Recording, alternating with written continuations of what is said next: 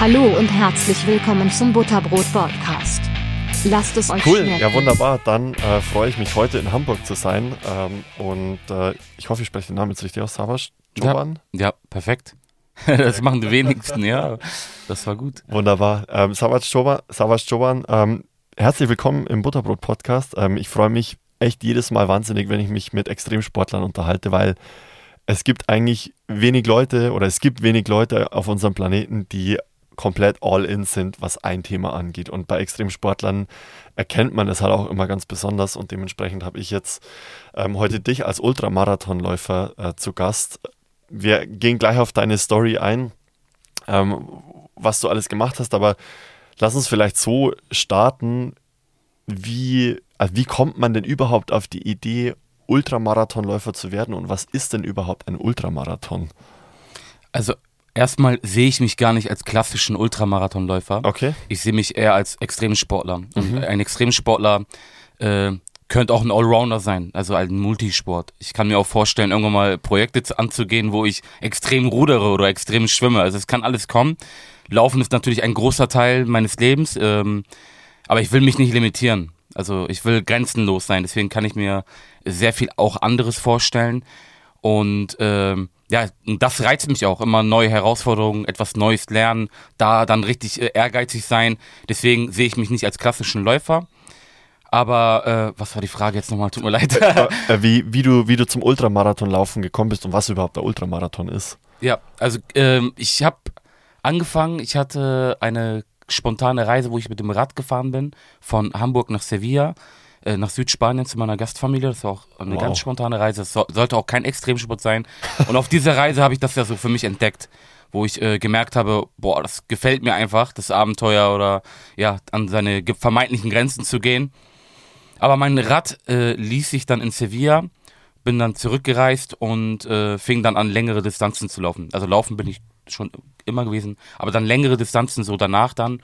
Und ähm, ja, das hat mir auch mega gefallen, weil ich gemerkt habe, dass ich beim Laufen fühle ich mich einfach richtig frei. Also ich bin auch so ein relativ unruhiger Mensch, jetzt gerade hier zu sitzen, wird auch äh, eine Challenge für mich. Okay. Deswegen, und beim, und deswegen bin ich beim Laufen so richtig einfach frei, ich kann kreativ nachdenken und ähm, ich denke beim Laufen gerade so, wenn du an deine Grenzen gehen willst, kannst du das auch machen, indem du halt richtig lange Stre äh, Strecken läufst.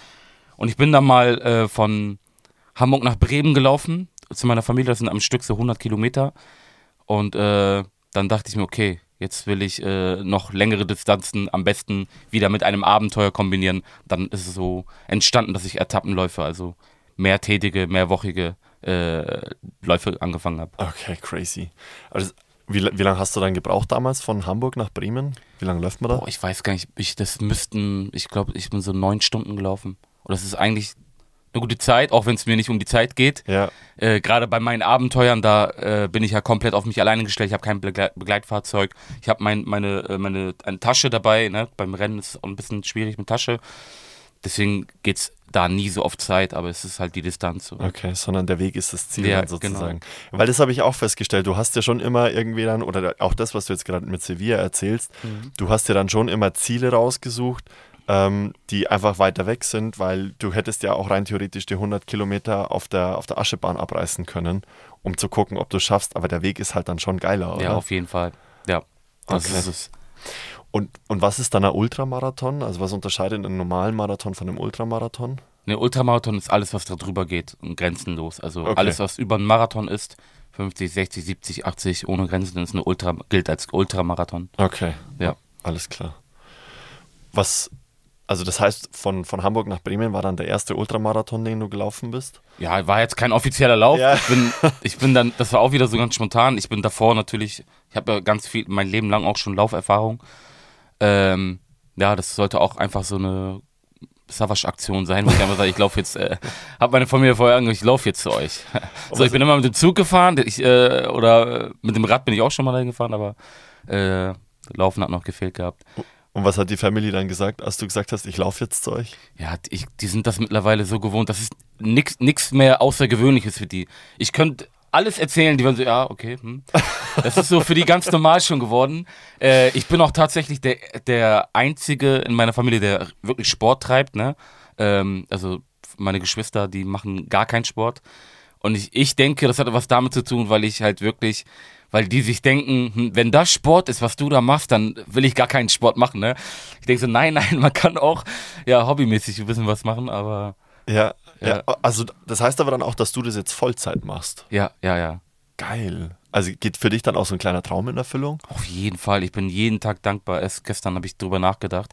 Das war aber auch ein langer Weg. Ne? Also ich habe ähm, mich dazu entschieden, dass ich das beruflich machen möchte, auch wenn das gar nicht danach aussah oder die Wahrscheinlichkeit vielleicht sehr gering ist, als Extremsportler so eine Nische daraus einen Beruf zu machen. Aber ich habe daran äh, geglaubt und ich habe sehr viel Potenzial gesehen. Ich habe gesehen, dass man viele Menschen damit erreichen kann. Und am Ende ist alles halt einfach, ja, wie gesagt, der Glaube an sich selbst und es war ein langer Weg. Aber Wo hat der Weg so richtig angefangen für dich? das ist eine gute Frage. Eigentlich ähm, wollte ich als Kind, wollte ich auch mal Sportler werden. Ich wollte da, damals Fußballprofi werden, wie viele andere wahrscheinlich auch. Es hat dann aber leider nicht geklappt, weil, ja, mangelnder Talent, Talent will man nicht mal ganz zugeben und sagt aber, ja, ich habe eine Verletzung gehabt und dann. Nee. Aber Laufen alle- alleine reicht halt auch nicht fürs Fußball, gell? Ja. Genau, und ähm, ja, der Sport an sich war dann immer ein Teil, also der größte Teil meines Lebens. Also Das sagen jeder, der mich kennt, seitdem ich krabbeln kann, bin ich äh, wirklich äh, ständig in Bewegung. Auch die Kindergärtnerin kam zu meiner Mutter, meinten, meinte, ja, melden Sie ihn irgendwo im Verein an, der ist äh, ja sehr aktiv. Und seitdem war eigentlich immer, wollte ich mich verwirklichen. Ne? Ich, ähm, als man dann in ein Alter kam, wo man ja sich Gedanken gemacht hat, was man in der Zukunft machen möchte, so nach der Schule, ob man studieren möchte oder eine Ausbildung anfangen möchte. Ich habe mich nirgendwo gesehen, ich konnte mir nichts vorstellen. Ähm, ich hatte einfach so meine Bestimmung nicht gefunden. Und das ging eine ganz lange Zeit so in meinem Leben, wo ich einfach planlos durch, durchs Leben gelaufen bin, wortwörtlich. Und äh, habe dann irgendwann doch eine, eine Ausbildung gemacht, als Sport- und Fitnesskaufmann immerhin. Mich dann als äh, Personal Trainer selbstständig gemacht, aber so zufrieden und glücklich war ich noch nicht. Ich wollte mich immer schon verwirklichen. Ich habe immer diesen Wunsch gehabt. Und äh, nur wenn du keine Vision hast, wenn du noch nicht weißt, wohin, äh, was es sein soll, wo du hin möchtest, dann, äh, dann bringt dir das auch nichts, wenn du ehrgeizig bist und Energie hast. Ich war immer sehr ehrgeizig. Ich, ich habe nie Motivation gebraucht. Aber äh, ja, hatte meine Vision noch nicht. Und dann bin ich so ein Mensch, der einfach Dinge angeht, ohne groß nachzudenken, in der Hoffnung, dass sich dann etwas ergibt, dass ich meinen Weg dann finde. Und äh, dadurch ist halt diese, diese Radreise entstanden, wo ich mir einfach gebrauch, ein gebrauchtes Rad besorgt habe und billiges Equipment und sechs Tage später bin ich einfach äh, ja, losgefahren nach Sevilla. Und auf der Reise habe ich das so geliebt und äh, lieben gelernt. Noch bevor ich in Sevilla ankam, rief ich einen Kollegen an in Madrid und habe ihn angerufen und gesagt, ich werde Extremsportler. So, ich, Yo, geil. also ich will das machen, das ist so voll mein Ding. Ich habe mich dann schon, habe mir schon Gedanken gemacht, habe dann schon Visionen gehabt, habe schon Pläne gehabt und ich kam noch, war noch nicht bei Sevilla und dann konnte ich es kaum abwarten, anzukommen, nur um zurückzureisen und dann richtig loszulegen. Und seitdem hat es mich richtig gepackt. Dann habe ich alles andere nur noch nebenbei gemacht, bis ich dann wirklich alles aufgegeben habe, alles auf die eine Karte gesetzt habe, auch wenn ich keinen Cent damit verdient habe. Ähm, alles auf Plan A, Plan B gab es nicht mehr, bewusst nicht mehr, weil ich einfach stur wollte, dass Plan A klappt. Und das waren halt keine einfachen Zeiten. Ne? Also die Familie war natürlich auch dagegen. Ich habe eine äh, traditionelle türkische Mama und da gibt's sowas nicht. Da kannst du nicht einfach deine beruflichen Perspektiven nicht folgen und sagen, ähm, ja, ich werde jetzt Extremsportler, Mama, und ich werde damit irgendwie mein Geld verdienen irgendwann. Äh, natürlich hat keiner dran geglaubt und ich war wirklich ganz alleine mit dem Traum. Und äh, das ging eine ganz lange Zeit so. Das hört sich so easy an, aber äh, ja, es ging eine ganz lange Zeit so, wo es einfach danach gar nicht aussah, als wenn ich irgendwie da was damit verdienen können. W- Wann war die Radreise nach Sevilla? Um es mal zeitlich einordnen Das war zu können. äh, sogar während, während der Corona-Zeit, Ah, gerade okay. wo es noch ganz frisch war. Ja. Also vor, vor drei, Drei Jahren. Jahren, ja. Genau, vor drei Jahren also eigentlich. Und ja, und dann habe ich einfach, war ich hartnäckig. Und dazu könnte ich jetzt noch weiter viel mehr erzählen, aber jetzt bin ich einfach nur froh. Seit meinem letzten Projekt jetzt mit äh, in Peru äh, hat sich einiges verändert und äh, man kann das immer nicht so ganz realisieren. Und ich, das ich bin einfach nur dankbar. Ich bin wirklich einfach nur dankbar. Aber verglichen zu dem, was ich alles noch vorhab und was Vision ich habe, ist das erst der Anfang. Und äh, ich bin bescheiden und will einfach weitermachen und Gas geben. Top, mega. Also auch geil, dass sich, dass sich aus dem einfach machen eine, eine, Vision entwickelt hat, weil viele gehen ja immer her und denken, ma- malen sich irgendwelche großen Luftschlösser und dann mache ich 1, 2, 3 und sind dann schon bei Step 100, statt überhaupt erstmal mit Step 1 anzufangen. Und du wusstest gar nicht, wo du hin willst, hast aber den ersten Step einfach gemacht und daraus was entwickelt, was eigentlich schon eine geile Story ist. So. Mhm. Ähm, was ich auch noch, und dann kommen wir gleich zu Peru, weil das ist natürlich super spannend, aber ähm, da, was ich noch mitbekommen habe, ist, du bist davor auch noch von München nach Istanbul gelaufen. Mhm. Wie, wie weit ist das? War das so ein Testlauf dann einfach nur oder? Nee, Da war Peru-Projekt gar nicht im Sinn. Also ähm, das war das ist auch dadurch entstanden, wo ich, wie gesagt, ich bin dann angefangen, längere Distanzen zu laufen. Und nach diesen 100 Kilometern dachte ich mir, ja, ja, äh, geht. äh, und dann äh, habe ich schon direkt eine neue Idee gehabt. Und zwar dieser Lauf von München nach Istanbul. Und äh, das ist halt entstanden. Ich dachte mir, wo kann ich hin? Auch wieder der Weg ist das Ziel. Istanbul ist okay, ist, war das Ziel und ist auch ein schöner Ort, um anzukommen. Ich habe auch türkische Wurzeln, passt. Aber ich wollte auch halt Osteuropa sehen. Ich habe so viel schon gesehen gehabt in Europa. Osteuropa habe ich noch gar nicht gesehen. Und dachte ich, okay, das ist ein guter Weg. Deswegen habe ich mir diese Route, Strecke gewählt. Bin dort noch durch Südosteuropa gelaufen. Also nochmal den längeren Weg. Äh, das waren dann über 2200 Kilometer, wo ich dann auch täglich einen Marathon gelaufen bin, mindestens. Durch neun Ländergrenzen. Ähm, und das war, ja, so dann Aber ist ja auch ein massiver organisatorischer Aufwand, oder? Also neun Ländergrenzen, war das alles in der EU bis zur Türkei dann? Ja, ja, ja. Ah, okay, dann, dann geht's ja. ja. Aber, aber trotzdem, also du musst ja dann, also musst ja quasi jedes Mal, also deine ganzen Etappen musst ja du durchplanen, weil du wirst ja nicht im Zelt geschlafen haben, oder? Nee, also äh, natürlich hatte ich zur Not auch äh, einen Biwaksack und alles dabei. Aber in Europa oder Osteuropa war das auch immer noch so. Also ich, wenn ich jetzt aus heutiger Sicht spreche, äh, muss ich schmunzeln, weil ich ja Peru erlebt habe und deswegen das ist gar kein Vergleich. Also gar nicht. Deswegen war so der Istanbul-Lauf, kann ich gar nicht mehr so groß viel erzählen. Aber da hatte ich äh, oft die Möglichkeit, natürlich Unterkünfte zu finden. Ja. Und es war eigentlich gar nicht so kompliziert. Also, wie gesagt, dadurch, dass es halt immer noch Europa ist, äh, gab es immer irgendwie was. Denn natürlich war ich an, manchmal auch an Orten, wo es lange auch nichts gab. Aber äh, sonst ging das halt immer, ne? Ich, und dann gab es halt immer die Grenzen. Da bin ich halt wirklich zu Fuß da hingegangen. Polizist, der Polizist hat dann immer äh, natürlich komisch geschaut, so, was willst du? Ne? Fußgänger dein- Ja. Fußgänger. genau, manchmal war da auch nur so Autobahn und dann äh, dachte ich, ja, ich laufe hier. Und äh, es ging immer. War halt manchmal schwierig, weil auf dieser Reise habe ich das Problem gehabt, ich will das Thema gar nicht groß aufmachen, aber ich wurde ganz oft mit einem Flüchtling verwechselt, weil ich halt so aussehe, wie ich aussehe. Und ähm, die Leute dachten, ich sei auf der Flucht. Also ich wurde ganz oft auch vom Polizisten angehalten. Zum Glück habe ich auch den deutschen Pass, aber selbst da haben die äh, trotzdem gezweifelt und dachten, das wäre gefälscht, haben Anrufe getätigt. Das war nicht schön. Also es war echt nicht schön für mich, weil ich habe mich echt äh, wie so ein Mensch zweiter Klasse gefühlt. Und äh, auch die Menschen in einigen Ländern, wo ich unterwegs war, waren auch nicht freundlich zu mir. Äh, ich habe kein, manchmal kein Hotelzimmer bekommen, weil die dachten auch, äh, und dann haben die erst erfahren, dass ich aus Deutschland komme, dann waren die plötzlich anders. Das war ein bisschen nervig, aber Krass. ja, ja. Deswegen habe ich auch danach, also ich habe danach auch nochmal mehr äh, mitgefühlt mit, mit den Flüchtlingen, die, was die da so, also nicht nur was die erlebt haben, sondern so einfach wie die sich fühlen, gefühlt haben auch, ne, wie, wie so Menschen zweiter Klasse, ne. Und da, ja, das war, das war nicht so, nicht so schön, ja. Ja, kann, das kann ich mir vorstellen, ja. Und da wird einem nicht unbedingt der Spiegel vorgehalten, aber da realisiert man, glaube ich, nochmal ganz, ganz viel an, an sich selber dann vielleicht auch. Ja, das kann ich mir gut vorstellen. Also für mich jetzt gar kein Vergleich, aber als wir jetzt zum Beispiel in Indien ähm, unterwegs waren, ähm, haben wir auch, weil halt da, da ganz viele Russen jetzt hingeflüchtet sind, weil die halt auch keinen Bock haben, eingezogen zu werden jetzt, sind da ganz viele Russen hingeflüchtet. Trotzdem, ähm, ohne jetzt eine große Verallgemeinerung machen zu wollen, aber trotzdem ähm, gibt es da immer mal wieder Konflikte mit den Indern und das ist eher so eine Zweckbeziehung, die die da haben in Goa, wo wir waren. Und ähm, bei uns hieß es auch so, ah, uns, oder wir wurden erst so ein bisschen auf, auf Russisch begrüßt oder, oder du hast schon gemerkt, dass sie dachten, wir sind Russen, bis wir ihnen dann gesagt haben, dass wir aus Deutschland sind und du wirst komplett anders behandelt. Mhm.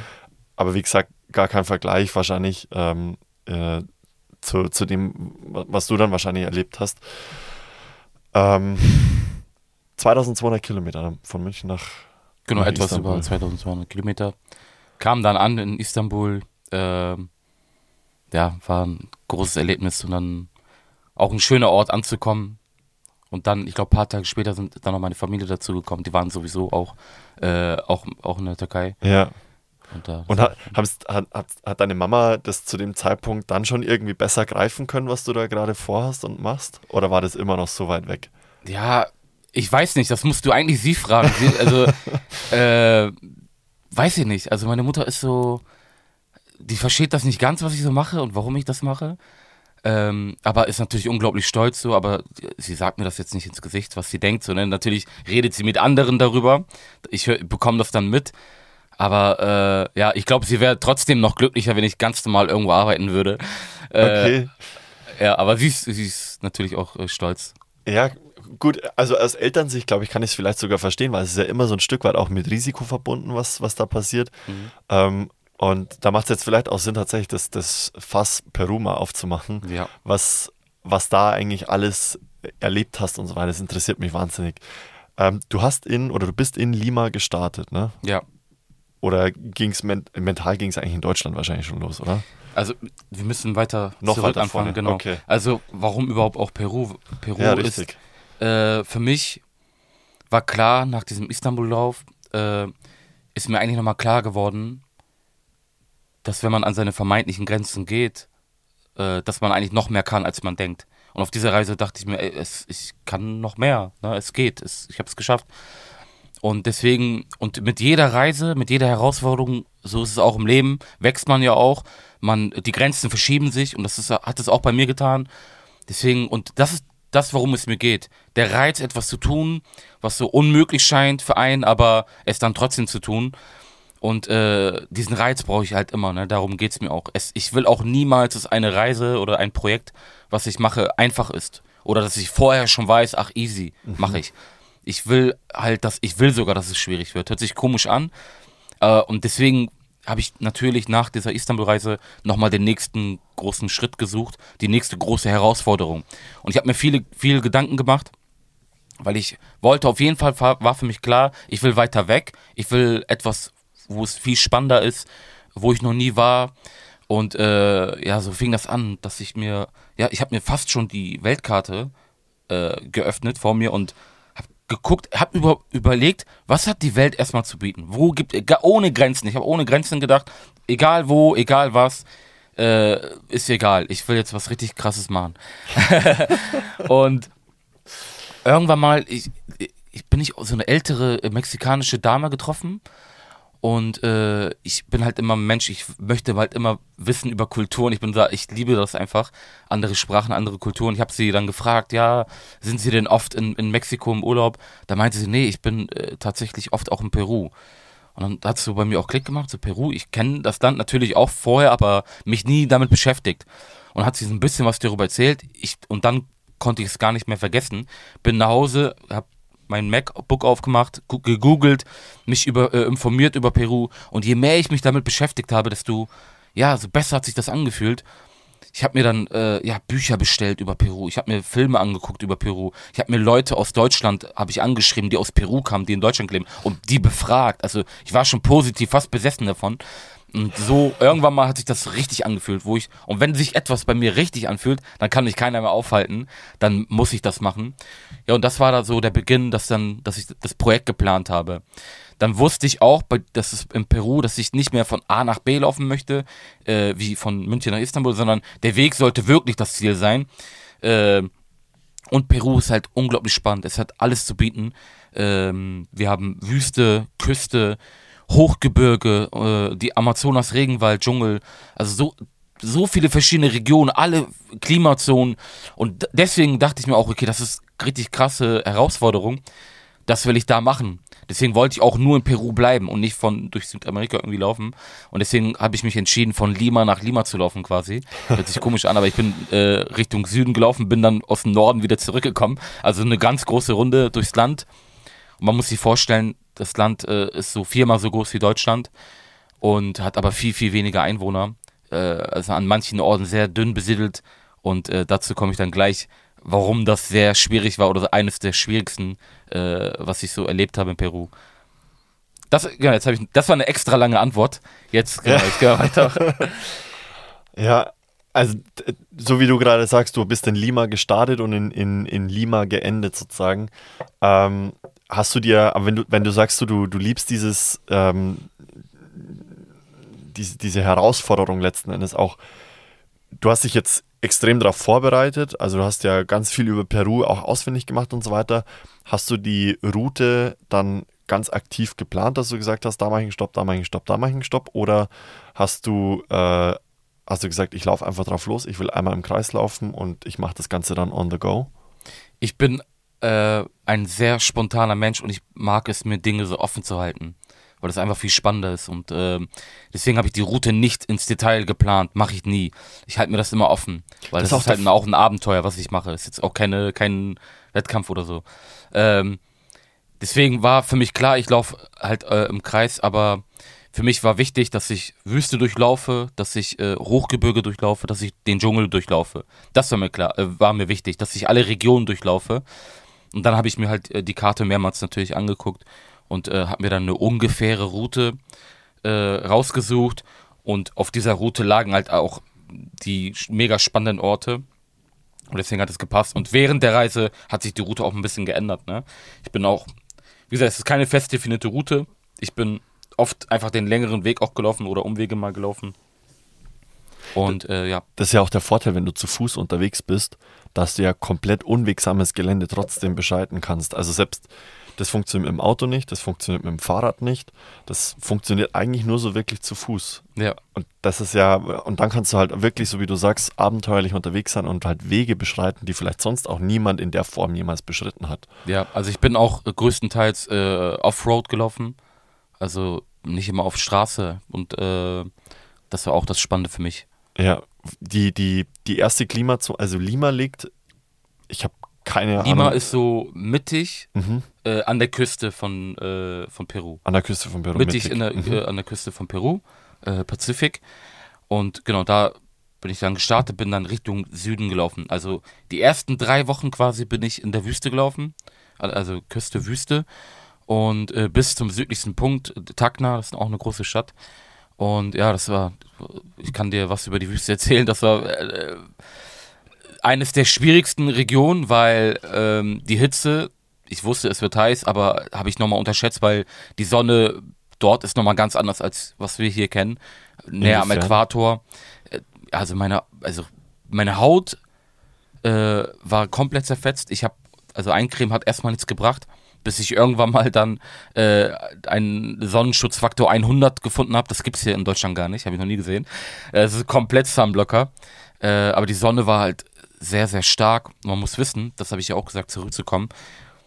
Die Schwierigkeit auch in Peru ist manchmal von einem Ort zum anderen Ort ist eine ganz lange Distanz, gibt's nichts. Keine Tankstelle, keine Menschen, gar nichts. Und ich bin Oh, zu Fuß wow. unterwegs.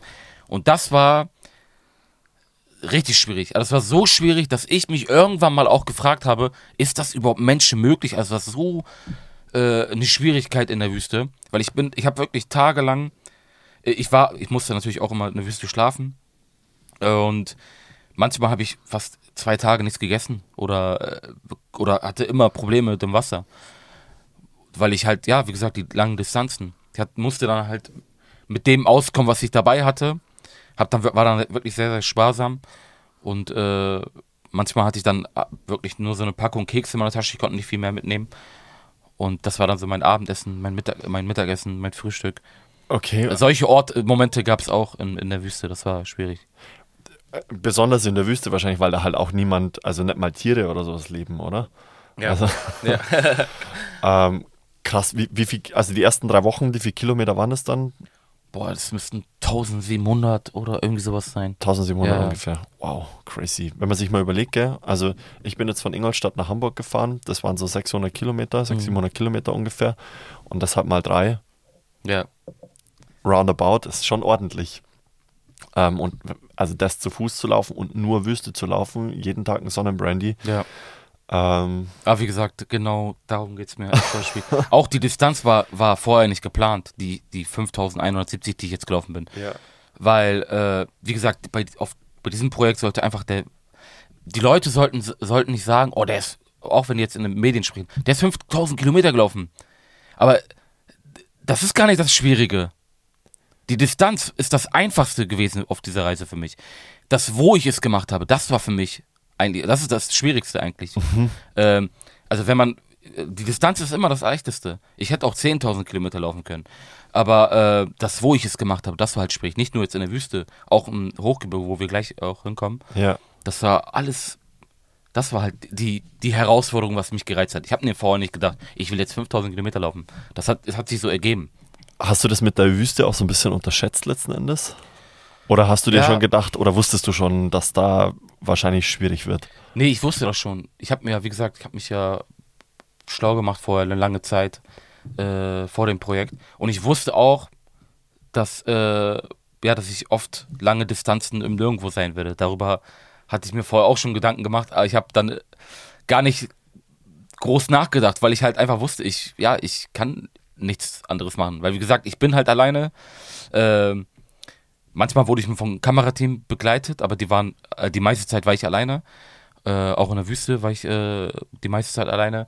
Und äh, deswegen, ich kann nichts anderes machen. Das ist so, ich muss da alleine durch und in schwierigen Situationen auch alleine eine Lösung finden. Ja. Deswegen habe ich mir gar nicht groß Gedanken gemacht und bin Vor- einfach losgelaufen. Vor allem, es gibt ja dann letztendlich, wenn du, wenn du einmal mit Wüste angefangen hast, es gibt nur vorwärts oder rückwärts. Und beides Mal ist erstmal Wüste angesagt. Mhm. Ähm, du hast dich ja trotzdem irgendwie durchfüttern müssen, weil ich für mich, für Ja. mich, also ich habe gerade ein Bild im Kopf, Wüste ist gar nichts. Gab es dann da trotzdem ab und zu mal so kleine Örtchen, wo du dann äh, trotzdem eine Gruppe von Menschen vielleicht angetroffen hast und da dann was zum Essen und Trinken bekommen hast? Oder wie kann ich mir das vorstellen? Ja, auf jeden Fall. Es ist jetzt nicht die Sahara gewesen, Genau. wo ich war. Ne, ist ja auch, oft war ich ja auch auf Straßen unterwegs, wo die Panamericana lo- äh, läuft. Ähm, dann gab es natürlich, ich habe natürlich immer auf der äh, auf die Karte geschaut, ne? Natürlich einfach um äh, nicht ins Lebensgefahr zu kommen, dass ich weiß, okay, wann bekomme ich wieder was? Und ich habe halt immer gesehen, okay, mindestens alle paar Tage äh, werde ich immer was finden, wo ich äh, kleinere Städte, sogar auch gab es auch größere Städte, äh, da, da habe ich dann natürlich immer, wenn ich konnte, reingehauen, ne, essen. Genau dazu auch nochmal, ich habe am Tag fast 7000 Kalorien verbrannt. Die, Alter. ja, die, die reinzubekommen, habe ich, war unmöglich. Äh, deswegen, viele fragen mich auch, was hast du gegessen oder, oder was isst du? Ja, keine Ahnung, also das, was ich finde. Man kann da nicht auf, auf Ernährung achten oder so. Das, was ich finde, da darfst du auch nicht wählerisch sein. Und wenn du was findest, ist immer ein Tipp, hau richtig rein, bestell zwei, drei Teller, weil wer weiß, ob du dann nochmal wieder so richtig reinhauen kannst.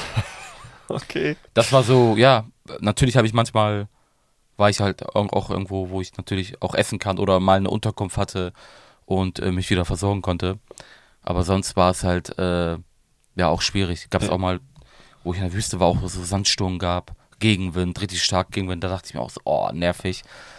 Aber das gab's auch, ja. Was, aber was geht dann in dir vor, wenn, wenn da so ein, so ein Sandsturm kommt, das ist äh, sauheiß, ähm, du hast nichts mehr zum Trinken, deine, du hast gerade den letzten Keks gegessen, was geht dann in dir vor? Natürlich ist man auch mal gereizt in dem Moment. Dacht, denkt sich, oh, so scheiße, so, ne? Aber es bringt mir in diesem Moment nichts. Also ich kann ja nicht auf den Knopf drücken und dann bin ich äh, wieder zu Hause. Ne? Ich, äh, ich muss da weiterkommen. Und das hat mir auch auf äh, meinen Reisen beigebracht, lösungsorientiert zu sein und einfach weiterzumachen. Du kannst dich ärgern für ein paar Minuten, das ist menschlich, aber dann machst du weiter. So, äh, das hat mir immer geholfen. Und äh, in ganz, ganz schwierigen Momenten, ganz nervigen Momenten, bin ich sogar dankbar und schätze das und genieße das sogar, weil ich weiß, ey, jetzt ist gerade blöd die Situation, aber irgendwann, ne, sitzt du wieder ganz bequem auf deiner Couch, ne, hast was Leckeres zu trinken, zu essen und dann wirst du genau diese Momente, an diese Momente zurückdenken und das schätzen. Deswegen genieße ich auch diese Schwierigkeiten und diese Schwierigkeiten haben mich auch verändert, also positiv verändert, mir viel beigebracht.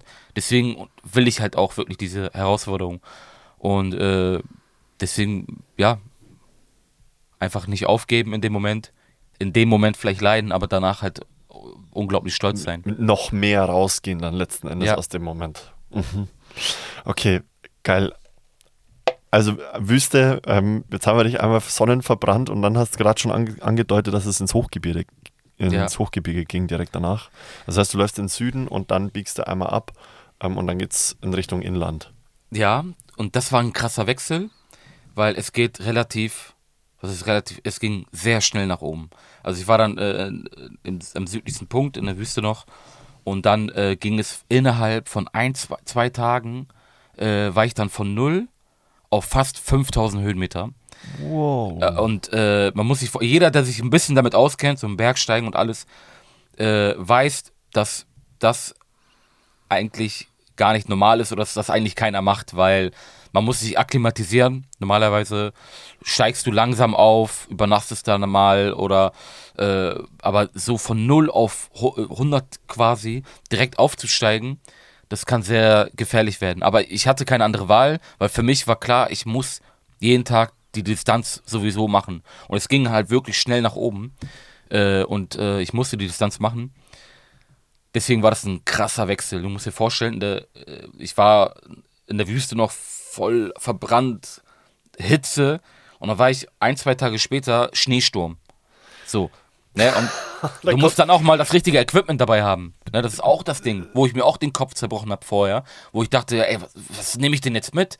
Also ich habe hier, ich habe hier eine Klimazone, ganz andere da. Das war auch so, dass du, du kannst halt dann nicht immer das richtige Zeug dabei haben. Das ist, war auch nochmal eine Schwierigkeit. Das sind so viele Sachen, was man eigentlich gar nicht weiß. Und dieser Wechsel, äh, ja, ich kann erzählen, es ging, erzähl, äh, mach du, erzähl. Ja, ja, ich wollte ich wollt nur nachfragen, also wie, wie viel Gepäck hast du dann insgesamt dabei gehabt? Also wie du, wie du gerade Ja, sagst, genau, also was vielleicht für Warmwetter und was für Kaltwetter. Also, äh, ich habe einen Laufrucksack gehabt, der 25 Liter Volumen äh, hat. Und ähm, ich habe es jetzt, Gewicht habe ich nicht gewogen. Also ich wiege das nie, weil die, das bringt mir nichts, die Information. So vielleicht für andere bringt das was. Also, ah, okay. Aber für mich, ich, ich, ich habe es nie richtig gewogen. Ich habe, äh, du musst dir vorstellen, das natürlich das Nötigste mit, mitgenommen. Ich hätte noch ganz viele andere Sachen mitnehmen können, was auch gut gewesen wäre, aber es ging nicht. Ich hätte, ich konnte nur das nehmen, mitnehmen, was ich 100% gebraucht habe. Und das waren zum Beispiel äh, Isomatte, Schlafsack. Dann im Gebirge habe ich noch so 500 Gramm Zelt noch dabei gehabt. Dann die Technik, was so auch am schwierigsten war. Da habe ich GPS-Gerät, Powerbank, eine gute, auch, wiegt auch noch etwas, ein Stück Stirnlampe, ganzen Akkus. Äh, dann halt so ein, zwei Wechselzeug. Zum Beispiel, ich habe eine Downjacke dann noch gehabt. Dann so. Ansonsten habe ich nicht sehr viel zum Wechseln gehabt. Also man muss sich vorstellen, ich habe drei Monate lang dieselben Sachen getragen und man kann sich vorstellen, wie sehr ich gestunken habe. ja, das war das, was ich so mitgenommen habe und das ist schon ordentlich. Also wenn man sich vorstellt, wenn man wandern geht, dann kann man schon äh, schwer, schweres Gepäck mitnehmen, äh, einen Rucksack. Aber beim fürs Laufen, also fürs Rennen, äh, Gewicht auf dem Rücken ist also ist schon ganz was anderes. Das schneidet ist- ja permanent an den äh, Schultern. Das nicht, überall. das gar nicht. Also ich habe einen gut, richtig guten Rucksack Okay. gehabt. Das war gar kein Problem. Nur das Gewicht war wirklich. Ich habe mich auch niemals daran gewöhnt. Ne, man sagt ja auch mal, irgendwann mal gewöhnt man sich dran. Ja, es war da, ne, es hat sich irgendwann auch wie so ein Körperteil schon fast ange angefühlt, aber das Gewicht hat immer genervt. Auch gerade auch im Norden gegen Ende der Reise war ich auch in der Cordillera Blanca, die zweithöchste Gebirgskette der Welt. Und das war, da habe ich mich so geärgert. Oft habe ich meine Tasche angeguckt, dachte mir, was kann ich jetzt hier entfernen, äh, dass die Tasche noch leichter wird. Es war schon wirklich sehr schwierig fürs Laufen. Ich hätte natürlich auch äh, auf die Idee kommen können, einen Wagen hinter mir herzuschieben. Das machen einige auch. So, um, so, um, meine Hüfte halt so, ein- so, so ein Seil und dann quasi so, einen Kid-Runner hinter mir her, herschieben Ja, hab ich auch herziehen.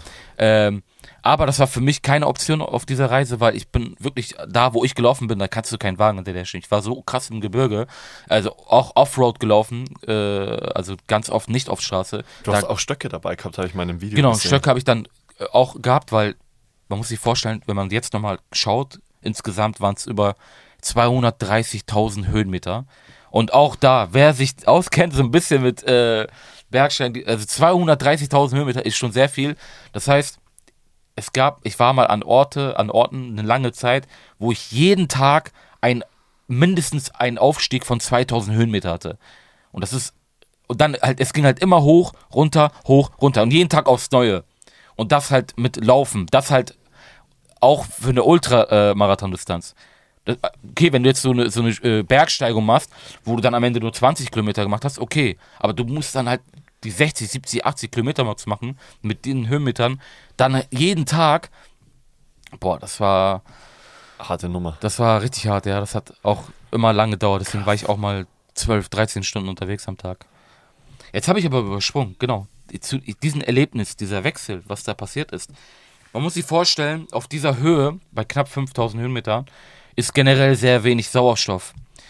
Und ähm, Sauerstoff braucht aber der Körper, um einfach am Leben zu bleiben. Und äh, wenn man halt da sich nicht akklimatisiert oder der Körper nicht dran gewöhnt ist, gibt es halt die sogenannte Höhenkrankheit. Das heißt, das sind so Symptome wie Kopfschmerzen, Schwindel bis zur Bewusstlosigkeit. Und natürlich, dadurch, dass ich mich nicht akklimatisieren konnte, ich dann an diesem Tag, wo der Wechsel war, nur nach oben ging und dann, wo ich am höchsten Punkt war, dann noch Schneesturm dazu, das heißt noch weniger Sauerstoff. Ne? Ich habe regelrecht, äh, regelrecht Panik bekommen, also Luftpanik. Ich habe äh, panisch nach Luft geschnappt. Das war so wie ein Gefühl, als wenn man so eine äh, Folie über deinen Kopf zieht und du dann halt dabei noch rennst und also ich habe wirklich, das war halt ungewohnt für mich, ne, weil ich halt noch nicht mich, ne, weil der Wechsel halt so schnell war. Panisch nach Luft geschnappt und äh, dann halt diese die, die Symptome auch gehabt, Kopfschmerzen, Schwindel und bin ein paar Mal fast bewusstlos geworden. Also ich bin ein paar Mal äh, umgekippt, so also so getaumelt, dann kurz hingeflogen, aufgestanden, weitergelaufen, dann kurz hingeflogen. Äh, das war ein richtiger Kampf. Junge, Junge, Junge. Das war ein richtiger und ich glaub mir, wenn wenn die Szene wird es zum Glück äh, für euch quasi war ein Kamerateam dabei bei diesem Wechsel, die natürlich im Auto saßen, ganz gemütlich aus dem Kofferraum gefilmt haben. Die haben dich da aber, gefilmt, einfach zugeguckt, oder wie? Ja, die haben, die haben natürlich auch, die haben gesehen, was passiert ist und die haben sich Sorgen gemacht. Die haben mehrmals gefragt, ey, ist alles gut? Ist, wollen wir abbrechen? Ich so, nein, nein, geil. Ich, also, nein, geil. ja, geil. Ich sag dir, warum gleich geil. Äh, aber wie gesagt, das, gut, dass sie das gefilmt haben. Ne? Man muss sich vorstellen, äh, weil es eine richtig geile, äh, geile Moment, geiler Moment war, äh, auch für die Zuschauer wahrscheinlich. Das wird man dann, dann im Film äh, sehen, wenn es rauskommt. Äh, war, boah, das also eine sehr intensive Szene wird, Szene wird das sein, weil ich habe wirklich geweint, gelacht gleichzeitig. Also man, ich, ich war schon fast, also als wenn ich verrückt geworden bin. Gelacht habe ich, warum ich das äh, sagen wollte, ist, in dem Moment, das war halt mega schwierig, ne? Aber in dem Moment dachte ich mir, geil, das ist jetzt, ah, jetzt, jetzt verschiebe ich wieder meine Grenzen. In dem Moment, weil ich war noch nie an diesem Punkt, dass ich so, so an meine Grenzen gegangen bin. Und deswegen dachte ich, geil, ich will, wie krass wäre das jetzt, wenn ich das jetzt noch überstehe, überwinde. Und äh, da bin ich noch ein Stück stärker geworden. Und äh, deswegen habe ich mich auch gefreut gleichzeitig. Deswegen, ich habe einerseits so panisch nach Luft geschnappt, gelacht. Kamerateam so, okay, was ist mit dem los? Nicht so geil. Ja, und äh, ganz oben am höchsten Punkt war es dann halt wirklich sehr, sehr krass, ne? Und dann wusste ich aber, es geht gleich wieder runter. Und jeder Bergsteiger weiß auch, äh, in dem Moment hilft einfach, dass du kurz wieder absteigst und dann geht es dir wieder auf einmal viel, viel besser. Und es ging dann halt wieder runter und dann war auch, äh, ja, alles gut. Dann fing der Teil mit dem Gebirge erst richtig an. Echt, oder? Dann ja, ging es erst los. Ja, man muss sich vorstellen, von 87 Tagen, die ich, wo ich jeden Tag unterwegs war in Peru, die meiste Zeit war ich im Hochgebirge. Das ist halt, das ist halt Peru, ne? Das ist also die Anden. Äh, das ist die, einer der längsten Gebirgsketten der Welt auch. Äh, deswegen war ich wirklich die meiste Zeit im, im Hochgebirge. Gerade am Anfang war halt wirklich Hochland. Das heißt, ich war eigentlich durchgehend auf über 4000 Höhenmeter. Äh, da auch wieder der Körper geschwächt auf dieser Höhe. Aber hast du dich dann mit der Zeit dran gewöhnt? Also warst du dann irgendwann an dem Punkt, dass du, ja. dass du eben diese, diese Schwindelanfälle und dieses, das, was du eben gerade beschrieben hast, nicht mehr hattest? Ja, äh, eigentlich schon. Aber dann kam ja immer diese Unterbrechung mit Dschungel. Ich bin ja dann vom Gebirge nochmal einen kleinen Abstecher im Dschungel gemacht. Deswegen bin ich, das ging dann komplett erstmal runter, das war schön, ja. Aber dann war wieder dieser, dieser krasse klimatische Wechsel. Ich hatte äh, auch wieder, es war so schnell, ich, ich erinnere, ich habe jetzt Bilder im Kopf und ich weiß sogar noch gerade, wo ich, an welchem Ort ich zuletzt war und dann am nächsten Tag war ich im Dschungel. Ich weiß noch davor, war ich in, in einer Stadt, noch im Gebirge. Ey, mir war so kalt. Ich habe so eine, irgendwann so eine, so eine, mir so eine Mütze gekauft gehabt, aus so Lama und äh, war dann so auch, ey, und dann der Wechsel halt ins, in den Dschungel, wo dann wirklich fast schon 100% Luftfeuchtigkeit, Hitze herrscht äh, ja, das war auch wieder ganz, ganz krass. Aber äh, genau deswegen war die Unterbrechung, wo ich im Dschungel war, und dann wieder der Wechsel wieder ins Gebirge. Und dann war das auch wieder, wo man sich wieder neu, so ein bisschen neu dran gewöhnen muss. Aber eigentlich hält das auch ein bisschen länger. Wenn du jetzt nicht lange in der Höhe aufgehalten hast, dann ist es noch länger im Ja. Blutkörperchen vorhanden. Aber ja, ich weiß aber noch, dass ich im Norden, äh, ich war jetzt durchgehend immer auf, immer auf knapp 5000, immer mal. Und ich wollte unbedingt diese 5000 knacken. Ne? Deswegen bin ich im Norden, im Nationalpark Huascaran, bin ich auch nochmal so einen kleinen Umweg gelaufen, weil ich gesehen habe, da ist was, wo ich auf 5000 komme. Geil. Und äh, bin dann ja die 5000 gelaufen und da war es auch nochmal richtig schwierig. Da habe ich es nochmal gemerkt. Hat auch nochmal einen. Unterschied gemacht zwischen 4000 und 5000 Ja, ja, ja, quasi. da habe ich es auch nochmal richtig gemerkt. Das wird man dann auch sehen. Aber hat sich gelohnt. Ich war, da habe ich mir auch gedacht, auf dem Weg äh, dorthin, auf die 5000, dachte ich mir, warum mache ich das jetzt? Also so blöd, was mache ich? Ich habe mich so geärgert in dem Moment, also selbstgespräch gefühlt. Ich glaube, das macht auch jeder Ultraläufer. Jeder Ultraläufer hat irgendwann mal äh, diese Gedanken, wo er sich fragt, ey, was mache ich hier oder was, warum? Und das ist normal, das ist ganz, ganz normal. Aber dann weiß man natürlich sofort, warum man das macht. Und danach ist man sowieso froh, dass man es gemacht hat. Ja, weil du weißt, was, was, dann, was es dann mit dir macht. Das, was du auch gerade beschrieben hast, so dieses Lachen, das du dann hast, als Mhm. Ja, du am ja. Boden liegst und denkst so, geil, Self-Improvement sozusagen. Jetzt geht's nochmal eine Etappe weiter. Für mich auch als Person Mhm. letzten Endes. Es ist halt jeden Tag der, der, der Kampf auf neu, aufs Neue. Ja. Ne? Jeden Tag beginnt wieder aufs Neue. Und egal wie hart ein Tag war, wenn ich am Ende des Tages, wenn ich dann irgendwo in mein Zelt lieg, dann ist das schon vergessen. Ne? Dann ist das schon vergessen. Und äh, das motiviert mich aber auch dann für den nächsten Tag, weil ich sage, okay, ich hab's, das war richtig hart heute, aber ich habe es geschafft. Und das, man hat halt immer auch dieses Erfolgserlebnis. Jeden Tag. Du hast immer so ein Erfolgserlebnis. Ich habe es geschafft. Ich habe mich selbst überwunden. Und, und das ist so, du bist auch der, der größte Gegner, bist halt auch nur du selbst. Und wenn du das unter Kontrolle hast, so wie bei so einem Lauf zum Beispiel, wo du dich jeden Tag selber besiegst, dann hast du alles andere auch unter Kontrolle. Dann ist alles andere im Leben für dich auch äh, einfach. Wie, wie sieht für dich dann so, hast du so eine Abendroutine, was du, wie du deinen Tag dann sozusagen beendest? Schlafen. Einfach also schlafen. kann man, es gibt äh, nicht viel zu machen. Wie gesagt, manchmal bin ich an Orten, da ist nichts. Also ich bin dann wirklich irgendwo nirgendwo, da gibt's nichts. Und ich bin auch so erschöpft immer gewesen. Ich konnte äh, kaum sprechen. Also ich konnte nicht mal kaum sprechen. Ich weiß, ich hatte immer mit äh, sehr engen Kontakt während der Reise mit dem Carsten Pulzin, mit dem wir zusammen auch mein Buch geschrieben haben. Und ich habe ihn halt immer so, so ein, wie so ein Tagebuch immer Sprachnotizen geschickt äh, über, über WhatsApp. Und äh, ich höre mir heute noch manchmal die Sprachnotizen an, weil äh, das einfach sehr lustig ist, weil ich einfach kaum sprechen konnte. Ne, ich lag dann irgendwo in der peruanischen Wildnis im Zelt und dann hab dann so, hallo Carsten, heute habe ich das. Ich, ich habe das auch voll durchgezogen, weil ich wusste, ich habe so viel erlebt immer, ich habe den gestrigen Tag schon wieder fast vergessen gehabt und es war halt sehr wichtig, dass ich halt ausführlich immer äh, den Carsten beschreibe, was ich so gefühlt habe, erlebt habe. Aber es, wie gesagt, ich konnte kaum gerade aussprechen. Ähm, ich war einfach nur froh, wenn ich vielleicht kurz vom, also vorm Schlafen oder gehen noch oder nach dem Lauf was essen kann.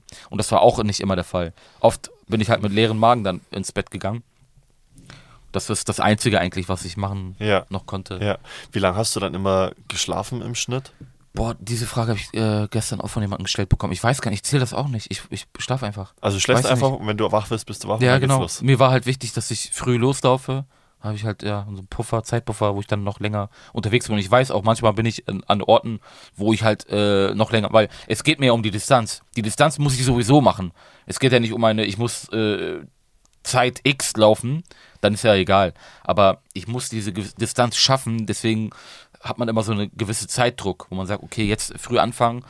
Du musst diese Distanz schaffen, damit meinst du, du wollt, dass du dir schon vorgenommen hast, jeden Tag mehr als einen Marathon zu laufen. Genau, weit mehr als ein Marathon Ja. sollte es auf jeden Fall sein. Und äh, einfach für mich, ja, es ist ja, wie gesagt, es ist ja äh, meine, mein eigenes Projekt, ne? Das ist ja das, was mich auch an Extremsport äh, äh, reizt, weil kannst du, es gibt keine Regeln, du kannst dir was eigenes erstellen, kannst dabei kreativ sein. Und äh, das ist so, man muss sich vorstellen, äh, das ist so mein Wettkampf, wie so ein Marathonläufer, der bei so einem offiziellen Marathonlauf Lauf mitmacht. Äh, Im Wettkampfmodus ist quasi, ist diese ganze Reise jeden Tag mein Wettkampf. Deswegen bin ich da so voll fokussiert und nehme mir das auch äh, wirklich vor, äh, das zu schaffen. Ja. Und deswegen war für mich, war immer meine eigene Regel, ich muss das immer schaffen mit der Distanz. Ich weiß noch, ähm, wo es einmal auch sehr, sehr schwierig war zu, äh, in der Wüste, am Tag 5 hatte ich äh, abends auch noch mein Handy verloren gehabt. Ne, beim Rennen, es war schon Nein. dunkel, äh, bin gerannt, ich war voll, ich bin dann an dem Tag fast 80 Kilometer gerannt, es war schon dunkel, bin fast angekommen, ich wollte einfach nur ankommen an diesem kleinen Ort. Und äh, deswegen bin ich die letzten Kilometer ge richtig gerannt noch und dabei habe ich einfach mein Handy fallen lassen, irgendwo auf den Feldern in Peru irgendwo, irgendein Bauer wird sich freuen wahrscheinlich, aber ich habe es auch nicht mehr Ach, du hast gefunden. es nicht wiedergefunden? Nein, nicht wiedergefunden, war auch unmöglich, ich habe es gar nicht erst versucht, weil ich wusste, ist weg. Und ich hab- wollte mich gar nicht lange damit beschäftigen. Und äh,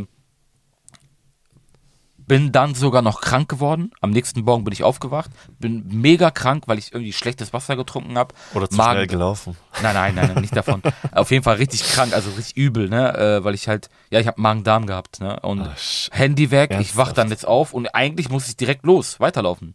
Und für mich ist das, steht das an erster Stelle. Ne? Natürlich hätte ich sagen können und jeder hätte das, äh, hätte Verständnis für, wenn ich gesagt hätte, ey, ich bin voll krank, habe mein Handy nicht, muss mich erstmal drum kümmern, ich laufe morgen weiter. Wäre auch okay gewesen. Aber für mich, für mich persönlich war klar, nein, ich will jeden Tag durchziehen. Deswegen wollte ich schnell eine Lösung finden. Habe dann gar nicht lange nachgedacht. War dann, halt- das war so ein kleiner Ort, wo es dann auch Geschäfte gab. Äh, in, in Pisco war das. Und äh, da habe ich mir direkt ein neues Handy gekauft, äh, neue SIM-Karte, alles eingerichtet, bla bla bla. Und gucke ich auf die Uhr, ist schon äh, ja, nachmittags. Ne, und dann soll ich erst loslaufen und noch einen Ultramarathon äh, durchstehen. Und krank, also richtig krank, übel. Ich laufe paar Meter, habe das Gefühl, ich muss äh, mich übergeben, lauf weiter, muss wieder kurz stehen bleiben. So fühle ich mich. Dieser ganze Stress, diese Uhrzeit und dann ging es erst los. Was meinst du, wie der Tag dann für mich war?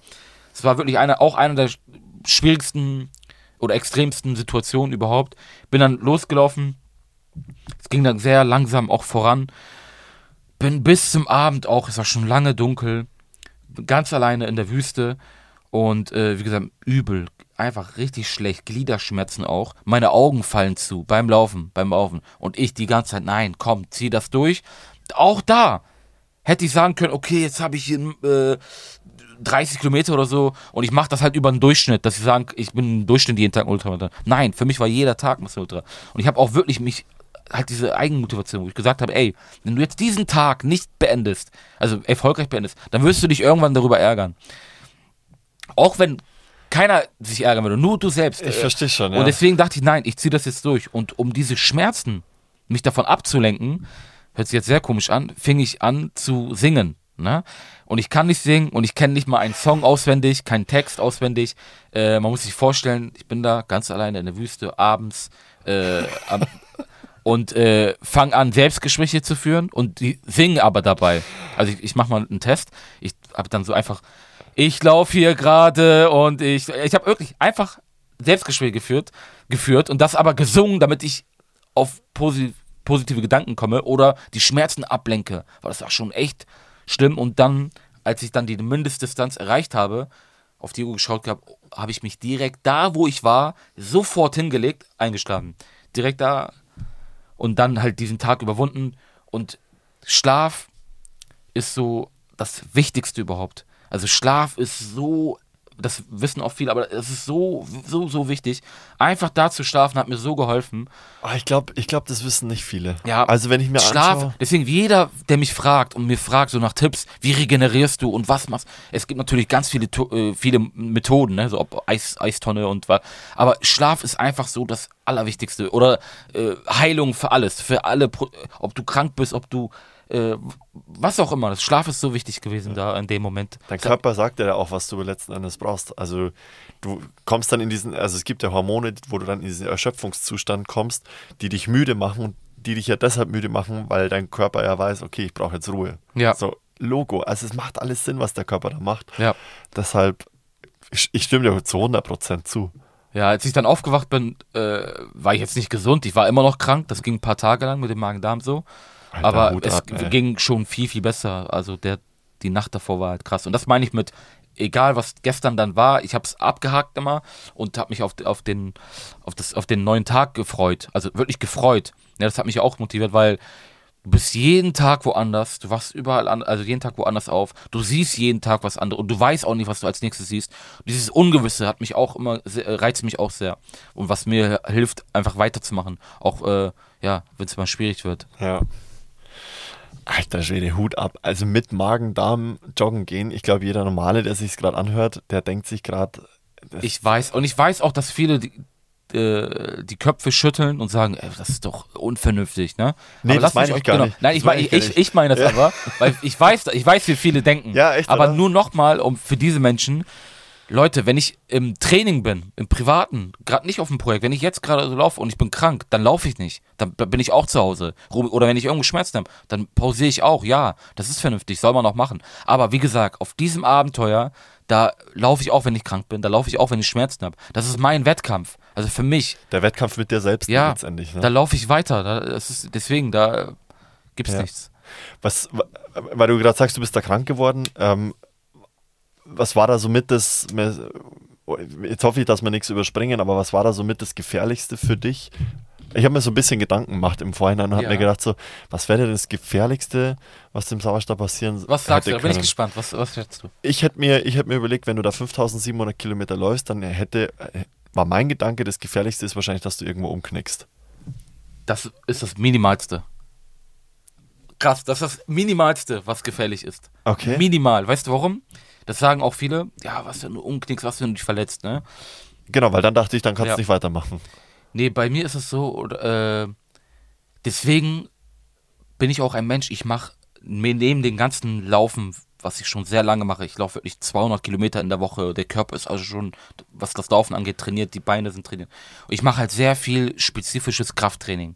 Und das ist mein so was, Tipp, was ich jedem geben kann.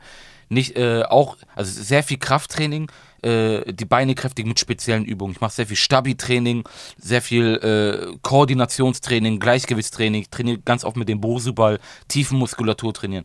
Und das hilft mir, dass wenn ich sogar richtig stark umknicke, tue ich mir nichts.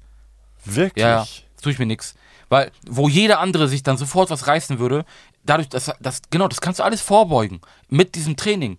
Deswegen sage ich auch, äh, rate ich auch jedem, auch viel, also nicht nur pumpen gehen ins Fitnessstudio und hier Hantelbank und so, spezifisches Krafttraining. Also wirklich, äh, es gibt ja halt für, für, fürs Laufen, auch gerade für Läufer, es gibt ja sehr viele spezielle Übungen, einbeinige Übungen oder wie gesagt, und allgemein nicht nur das erstens, dass du, selbst wenn du umknickst, dass du, dass dir weniger was passiert, weil du halt, das, weil die Muskulaturen einfach gut trainiert sind.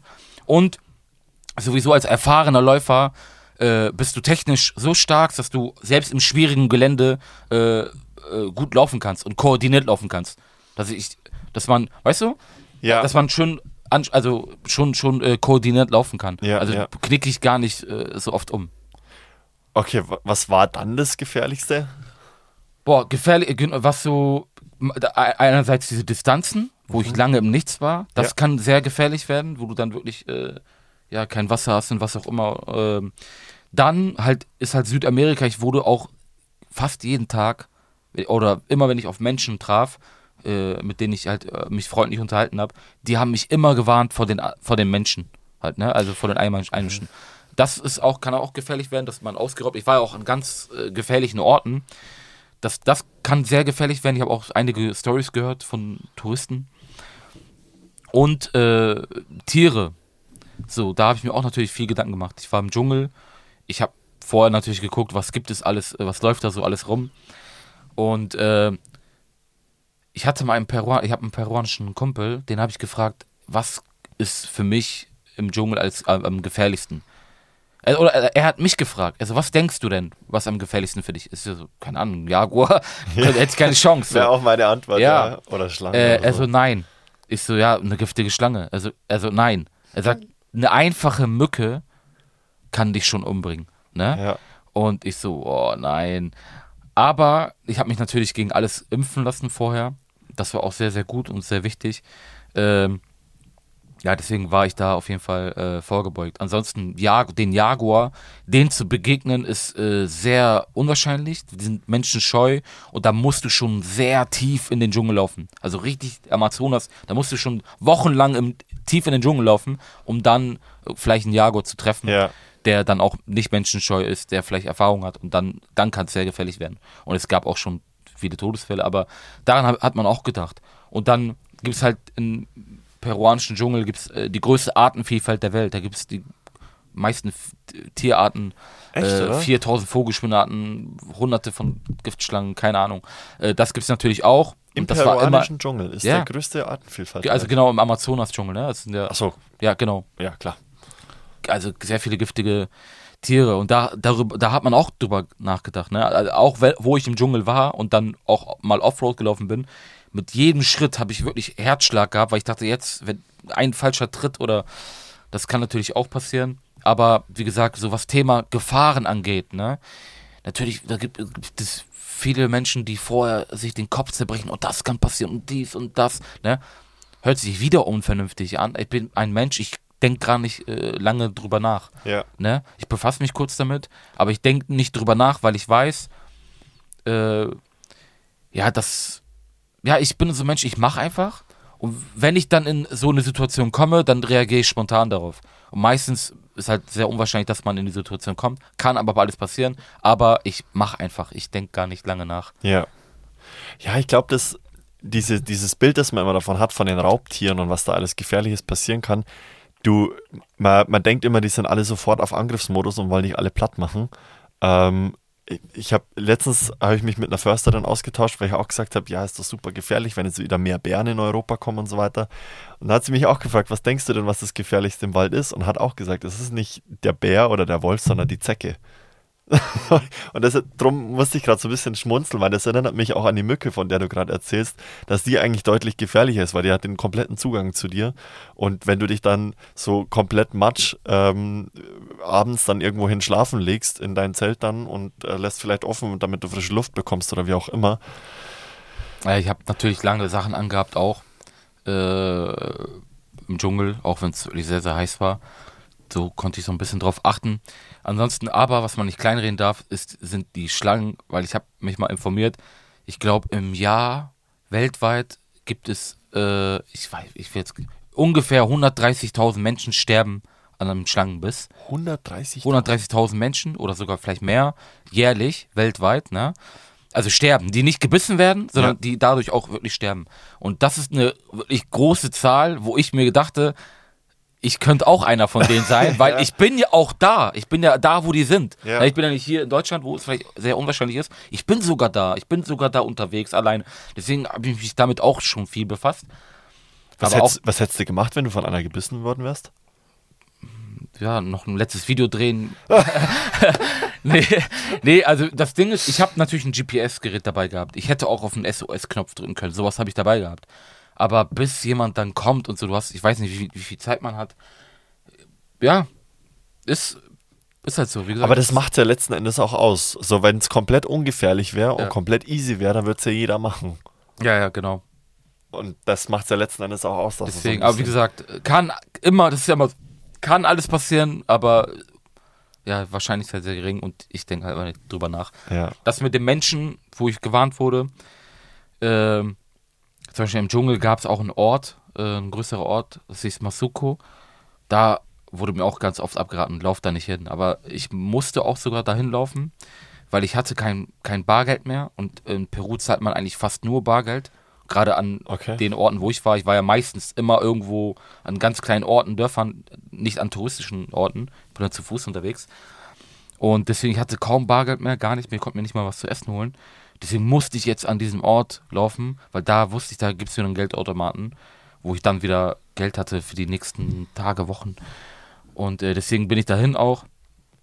Aber ist auch nichts passiert. Man muss sich vorstellen, ich bin halt immer nie lange an einem Ort, bin halt immer ständig in Bewegung, hab nie, äh, natürlich habe ich viele, begegne ich vielen, vielen Menschen, aber nie so lange was mit Menschen zu tun. Deswegen bin ich dann nicht so in Gefahr. Und ich habe etwas gelernt auch äh, bei meinen Reisen, eine gewisse Körpersprache, die du mitbringen musst, wenn du an solchen Orten bist.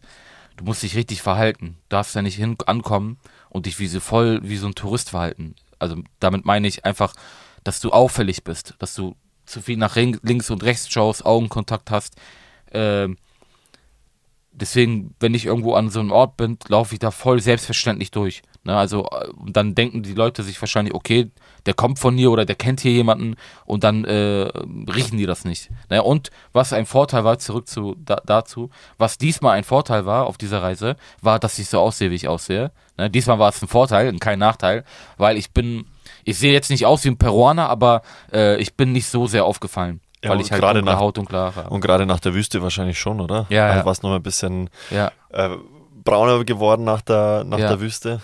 Ja, genau. Deswegen, das war halt auch ein Vorteil für mich. Ich glaube, wenn ich so blond und blauäugig war an manchen Orten, das wäre schon sehr äh, noch gefährlicher gewesen. Und ich sah, ich war ja wirklich, ich habe gestunken, ich habe dreckige Kleidung gehabt. Ich, also das war schon so äh, und Bart auch nicht rasiert und so, also richtig Abenteuermodus, da kann man auch nicht gut aussehen, alles gut. Aber ich war dann wirklich so, ich sah so aus, dass ich wirklich an so einem kleinen, selbst wenn ich wo- irgendwo was essen wollte, hat die Dame mich gefragt, ob ich überhaupt Geld dabei hätte. Äh, Weil du so ja, gestunken. Ja, weil ich, weil ich einfach aussah wie so ein, ein Obdachloser schon fast. Und äh, deswegen, allein deswegen dachten sich die Räuber wahrscheinlich, okay, der, den rauben wir nicht aus, der raubt uns aus gleich. Äh, deswegen, das hat mich auch nochmal geschützt. Und allgemein habe ich auch irgendwie komisch, denn man hat ja immer irgendwie Angst vor etwas, aber ich habe gar keine Angst vor gar nichts. Also ich habe da auch wo, wenn mich Menschen fragen, hast du keine Angst da draußen zu übernachten? Na, gar null. Wie gesagt, man denkt, man hat so andere Gedanken, man ist so fokussiert und man ist auch so erschöpft, man, das ist einem so egal. Selbst wenn da irgendwie auch ein Bär gerade ist, ich würde mich mit dem hinlegen kuscheln, weil das, man ist so erschöpft einfach, da, da, da denkt man, da ist gar keine Zeit, Angst zu haben. Krass, ja. Welchen Zustand du da kommst. Ich, ich glaube aber auch bei Menschen ist es ganz viel Gottvertrauen einfach letzten Endes, dass du auch wieder, also Körpersprache ist das eine, aber auch so diese, die, die Körpersprache wird ja auch beeinflusst dadurch, was in deinem Kopf gerade vorgeht. Und wenn du einfach schon positiv auf Leute zugehst, Ja. dann ist so wie es in den Wald reinschreit, so schreit es zurück. Und das, also das, was das habe ich Ja. auf meinen ganzen Reisen festgestellt. Und wenn es hart auf hart kommt, wird dir auch eigentlich immer weitergeholfen. Natürlich gibt es auch ähm, das Böse da draußen und böse Menschen und so weiter und so fort. Aber ich sag mal zu 99 Prozent, wenn du positiv auf die Leute zugehst, Ja.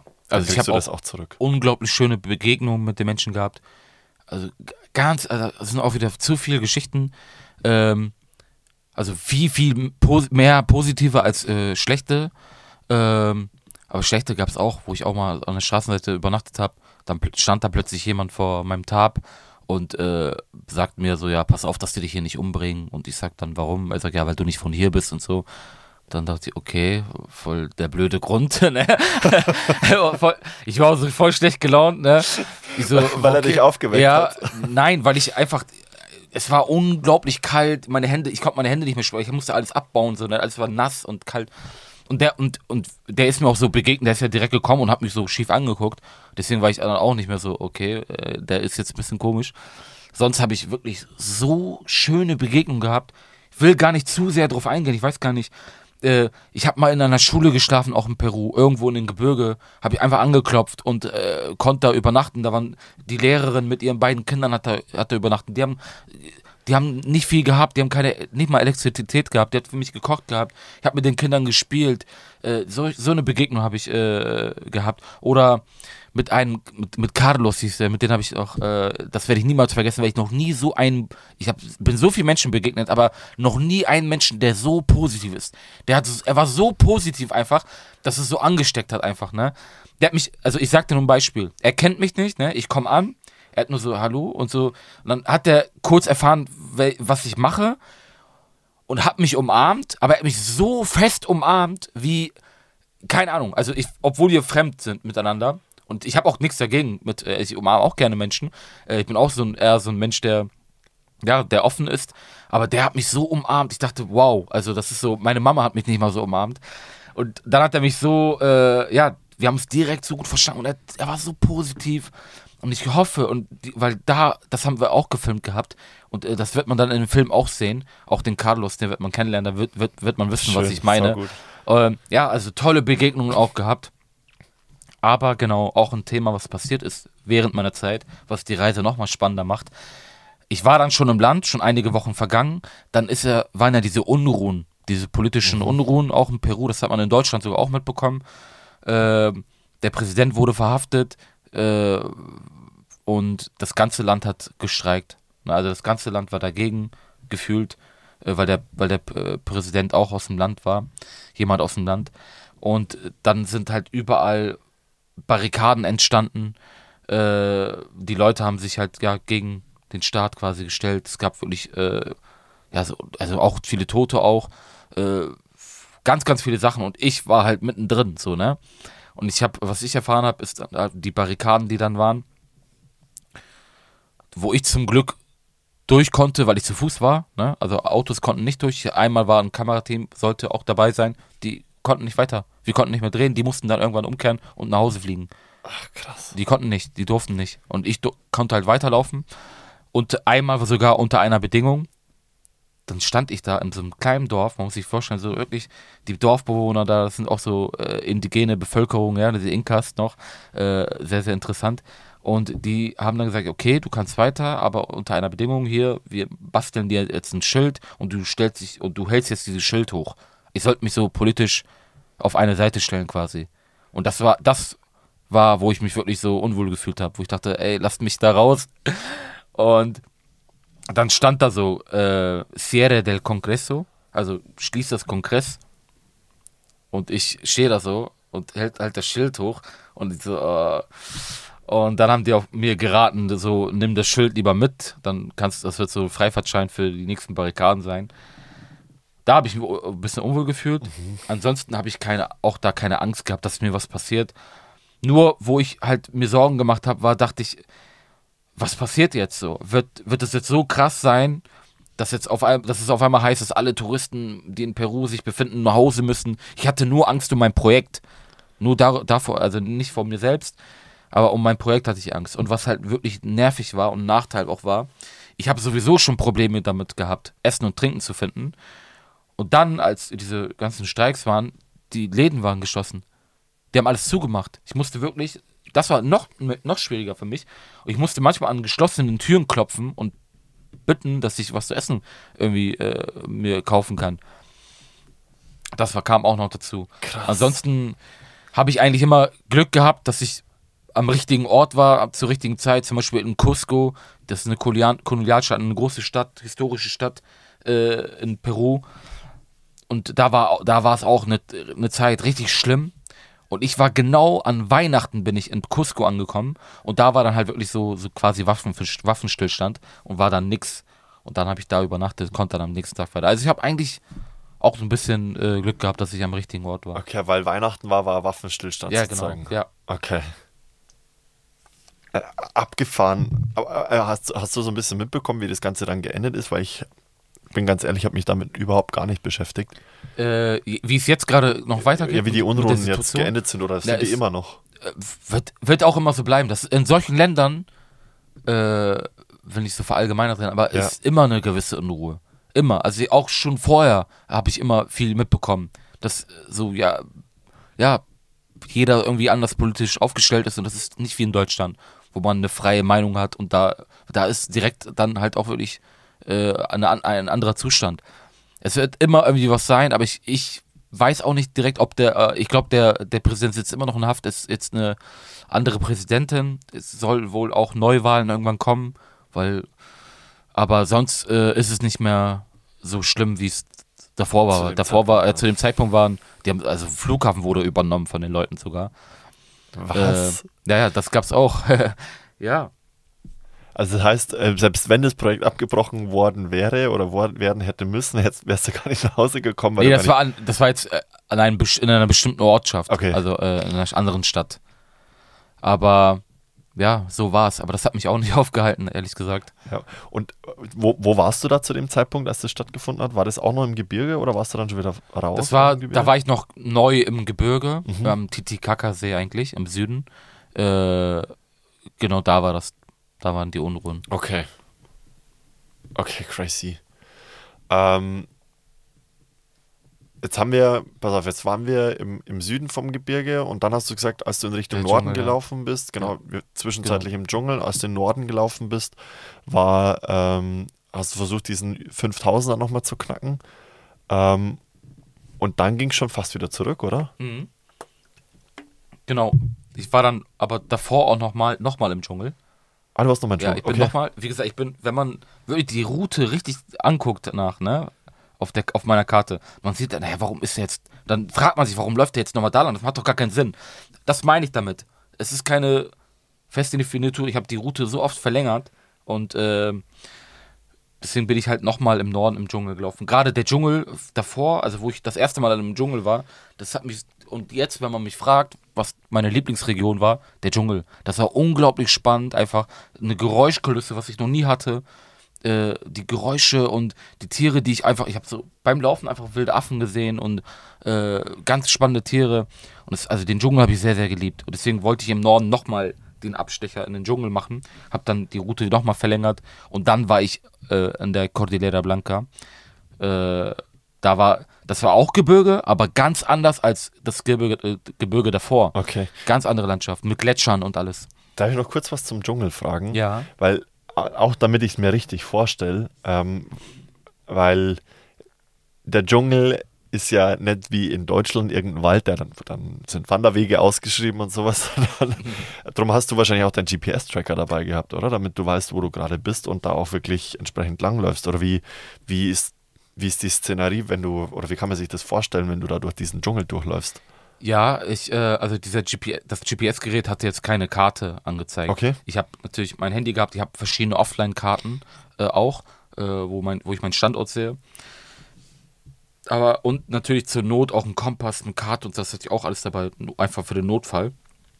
Weil das kann natürlich auch passieren, dass du dich verläufst. Ich glaube, das ist so, wenn du tief im Dschungel bist, äh, ist das so das Gefährlichste, was dir passieren auch kann Darum frage ich genau. dass du dich so verläufst. Aber ich muss dazu sagen, ich war, wo ich im Dschungel war, ich war die meiste Zeit eigentlich in befahrbaren Straßen unterwegs. Also ich war nicht so richtig tief in den Dschungel, wo ich, wo keine Wege also nicht im waren. Dickicht oder sowas, sondern Nee. schon da, wo auch dann Ja. teilweise Menschen einfach unterwegs Ja, sind. genau, genau. Okay. Natürlich war kurze Zeit war ich im, war ich auch äh, drin, also Offroad, äh, aber nie so richtig tief, weil das wäre schon mit meinem Projekt, was ich vorhabe, äh, hatte, nicht ganz möglich gewesen. Dann also, äh, also deswegen wollte war das jetzt nicht Priorität, dass ich da tief in den Dschungel gehe und dann wochenlang im Dschungel bin.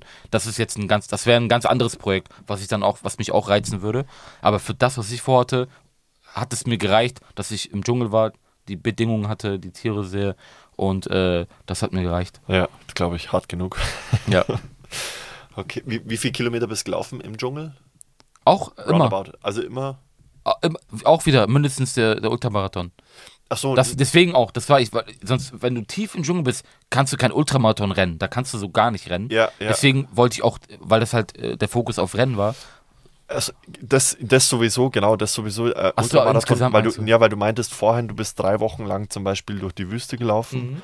Ähm, wie viele Wochen dann äh, in Zeitangaben warst du im Dschungel? Boah, ich weiß es gar nicht. Also ich zähle immer nie, ich weiß gar nicht. Es waren aber keine Wochen. Ja. Ne, ich war äh, Tage äh, im Dschungel einmal und im Norden dann nochmal äh, ein paar Tage. Also insgesamt so vielleicht fast äh, zwei Wochen oder so. Zwei Wochen, okay. Ja.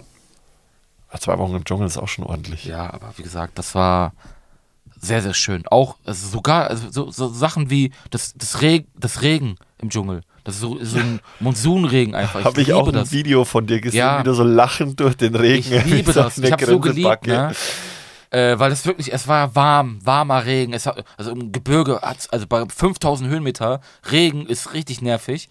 Äh, aber im Dschungel war das, das war erfrischend. Also erfrischend, weil es so heiß war. Deswegen habe ich immer gehofft, dass es regnet. Auch wenn man komplett nass ist dann. Also so, als wenn jemand einen Eimer Wasser über dich schüttet. Aber ich habe ich es richtig geliebt, im Regen zu laufen im Dschungel. Das war auch spannend. Und dann nochmal, auch die En- Menschen waren wieder anders und das Essen war wieder anders.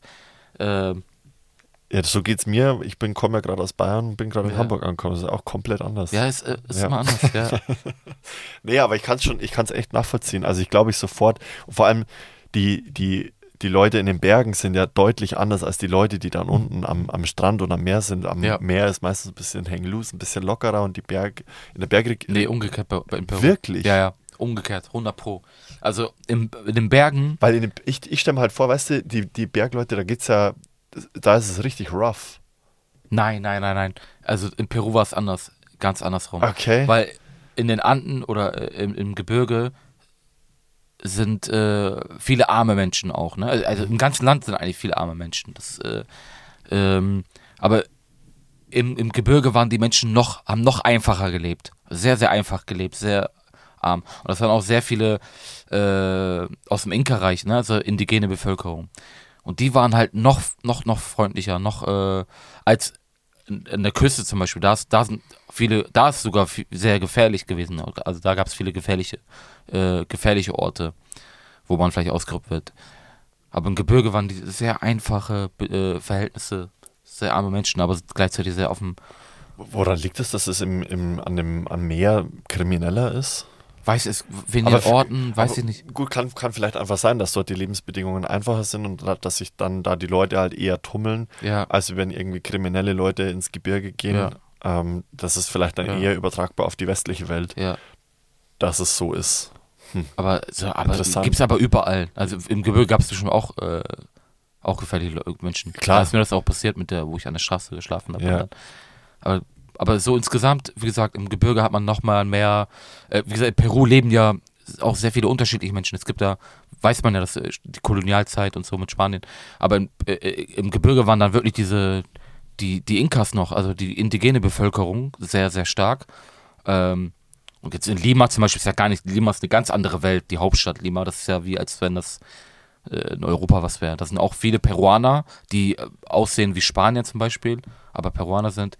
Aber ähm, in, dem, in dem Gebirge waren dann viele Ah, okay. aus, aus dem, also viele indigene Bevölkerung. Aber die Landessprache ist Spanisch, oder? Genau, ist Spanisch, äh, aber gerade auch im Gebirge äh, spricht man auch Quechua. Das ist auch eine alte Sprache, aus Oh, einer wow. alten Inka-Sprache. Und aber mit Spanisch kommst du klar. Kannst du Spanisch? Ja, zum Glück. Geil. zum Glück kann ich Spanisch. Cool. Und äh, ich sag dir, heute hätte ich gar kein Spanisch gekonnt, wäre diese Reise erstens halb so geil, weil ich dadurch halt viel mehr mit den Menschen sprechen konnte, auf die Menschen zugehen konnte. Und halb so geil und noch viel schwieriger. Weil oft habe ich gedacht, ey, wenn ich jetzt nicht mit der reden könnte, das wäre so schwierig gewesen.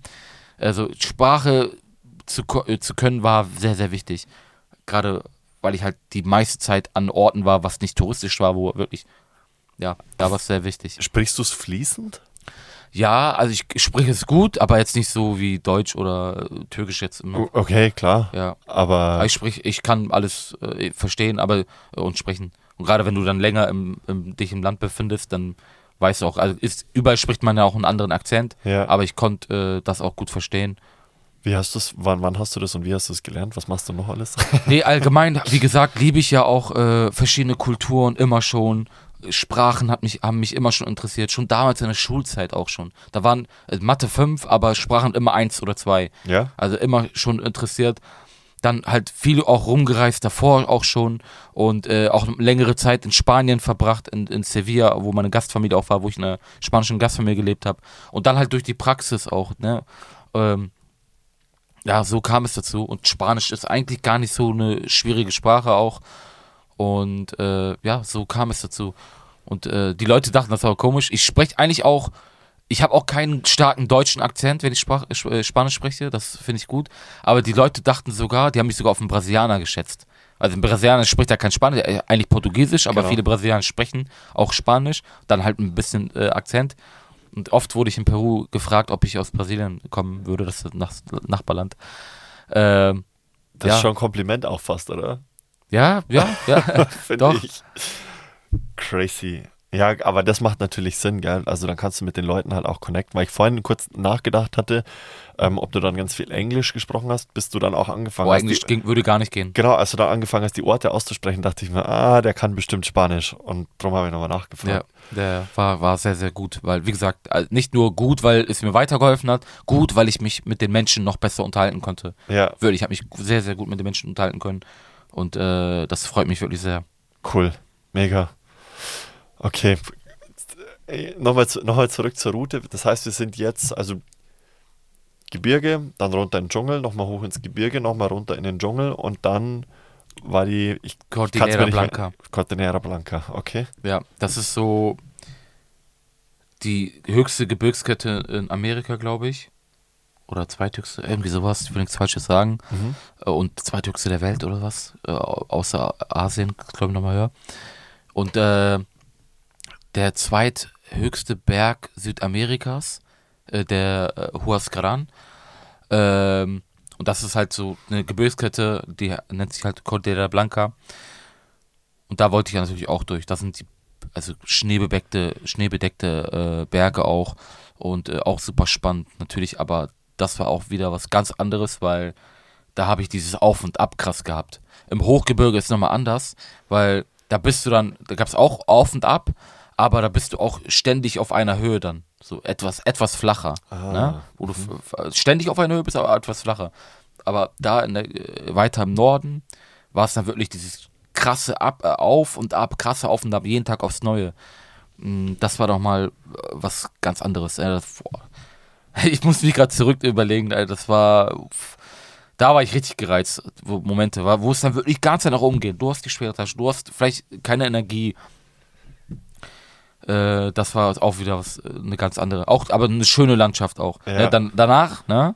Jetzt könnte man auch wieder das, was ich meine. Ich hätte mir die Route noch viel einfacher machen können. Ich hätte auch nicht da lang laufen können. Ich hätte auch direkt danach Richtung Küste laufen können, um zulaufen können, dann Richtung Küste und dann komplett länger noch an der Küste runter nach Lima.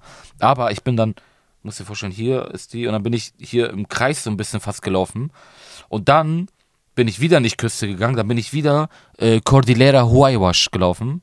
Und das ist auch äh, ein sehr äh, bekannter Ort, auch mit äh, richtig spannenden Landschaften. Da gab es Lagunen, äh, ganz viele. äh, auch im Cordillera Blanca gab es auch Lagunen. Also wirklich das Wasser, so türkis, blau. Auf welchem, auf, wo befinden wir uns jetzt ungefähr von der, vom, vom, von der Höhe her, von der Höhenlage? Im Norden. Oder was meinst du? Also es ist ja dann kein Gebirge mehr, oder? Doch, doch. Und da waren Lagunen? Ja, ja. Da waren Lagunen. Da, dann, Ja. dann, dann verstehe ich, glaube ich, nicht ganz, was eine, eine Lagune ist. Ich dachte, Lagune ist immer ähm, halt was, was am Meer liegt. Nein, nein, nein, nein, nein, gar nicht. Gar nicht. Also es, äh, du kannst gerne auch googeln nebenbei. Äh, nee, er, Nee. aber und dann er, erklär, er, erklär einfach, wie, wie so eine Lagune dann aussieht. Dann habe ich ein komplett falsches Bild von Nee, der ich habe jetzt Lagune auch nicht, ich kann jetzt kein äh, Referat über Lagunen halten, habe ich auch wenig, aber nee, ich weiß einfach, aus, weil ich selber gesehen habe, nee, war, äh, Lagunen, das ist halt, ja, also Gewässer, was ist halt wirklich sehr äh, türkisblau Okay. schon quasi und das hast du da auch gefunden. Also es war sogar direkt an der Cordillera Blanca drin. Äh, Okay. Nationalpark Huascaran gab es auch. Da gibt es äh, eine Lagune, die heißt Laguna 69, also Laguna äh, 69. Komische Zahl. Äh, auch sehr bekannt. Das sind so, das sind auch bekannte Orte, ne? So zum Beispiel der Santa Cruz Trail Track. ähm, und da gab es auch ganz viele Lagunen. Okay, okay, Am verstehe. Cordillera Huayhuash gab es auch Lagunen. Also ich habe auch die Bilder noch dazu Mhm. auf mein Handy und äh, auch im Film wird man da sehen oder im Buch wird man auch die Bilder sehen. Genau, Cordillera Huayhuash war auch wieder äh, die schwierige Route genommen. Ich hätte wieder, ich habe immer wirklich auf der Karte vorher auch gesehen gehabt, ne, äh, wie viele äh, Höhenmeter auf mich zukommen werden. Ich dachte, das war immer so. Irgendwann, vorher habe ich nie drauf geschaut, war mir egal. Ich Ja. habe nie geschaut, was kommt auf mich zu heute. Bin einfach gelaufen. Und gegen Ende der Reise im Norden dachte ich immer, boah, krass, heute nochmal 2.000, 3.000 Höhenmeter alleine. Dann halt die Distanz, die du machen musst, ne. Das war auch schon krass. Aber am Ende, wie ich es gesagt habe, am Ende ist man dann doch immer froh, dass man es gemacht hat, dass man Ja. halt dann auch nochmal die schwierige Route genommen hat. Äh, deswegen, das weiß ich dann halt immer vorher schon. Das ist der Unterschied zwischen mir und vielleicht anderen Leuten. Ich weiß vorher, wie ich mich danach fühlen werde, weil ich es einfach schon erlebt habe. Deswegen entscheide ich mich bewusst dafür. Sau gut. Ja gut, aber irgendwie müssen ja die 230 Kilometer ähm, Höhenunterschied, also 230.000 Höhenmeter, Ja, ja, genau. Ja, müssen ja ja. irgendwie Ja. zusammenkommen. Der Schwede. Okay. Aber diese, dieser Moment, den du beschreibst, ist das dann das, was man allgemein äh, gültig auch als Runners High kennt?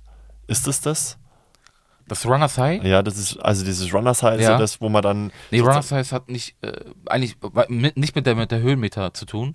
Nee, nee, Oder das meine ich gar nicht. Also dieser Moment, wenn du dann äh, diese, weil du gerade sagst, so andere Leute denken oder andere Leute können es vielleicht nicht so nachvollziehen, weil sie nicht wissen, was danach kommt. Du weißt aber schon, was danach kommt, nämlich dass du dich glücklich fühlst und, äh, und irgendwie euphorisch dann vielleicht auch bist. Ja, ist das ja. dann dieses Nee, das meinte ich nicht, aber das, das, ich weiß, was du meinst, aber das meinte ich jetzt gerade nicht. Das, ich meinte damit nur, wenn man es dann hinter sich hat und es dann geschafft hat, das Gefühl, es geschafft zu haben und es gemacht zu haben, das Gefühl war auch sehr schön. Oder ich weiß, wie man, wie man sich dann fühlt, Mhm. Okay. dass man etwas Schweres überschwunden hat. Aber das Runners High gibt es natürlich auch. Das ist halt während dem Lauf gibt's, ist das Runners High, Ah, nicht okay. danach. Das Runners High High hast du, wenn du eine gewisse Distanz schon hinter dir hast und irgendwann mal äh, fühlt sich das halt nochmal äh, vielleicht einfacher an oder du hast das Gefühl, dass du äh, automatisch läufst äh, und das Gefühl ist nochmal anders. Das ist das Runners High, das hat man während dem Lauf. Das hat man ab, während ab Lauf. einer gewissen Distanz. Okay.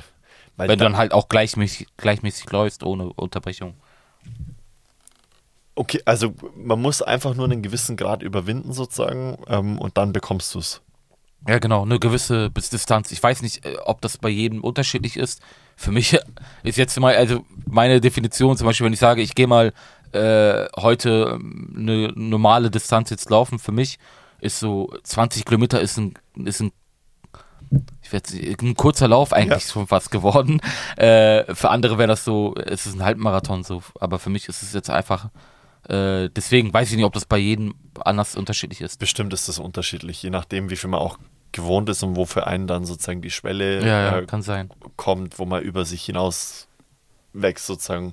Bei dir sind es jetzt ähm, 100 Kilometer, bei mir sind es wahrscheinlich 10. Ähm,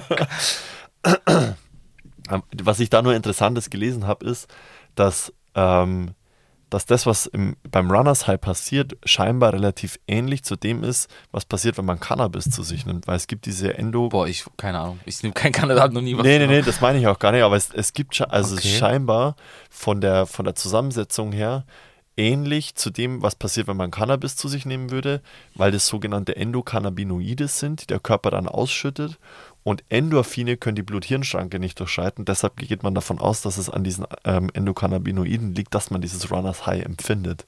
Okay. Ja, ich habe, äh, soweit denke ich immer nicht. Ich habe das nur gelesen, aber ich dachte mir, wow, interessant irgendwie, dass der Körper sowas selber auch herstellt.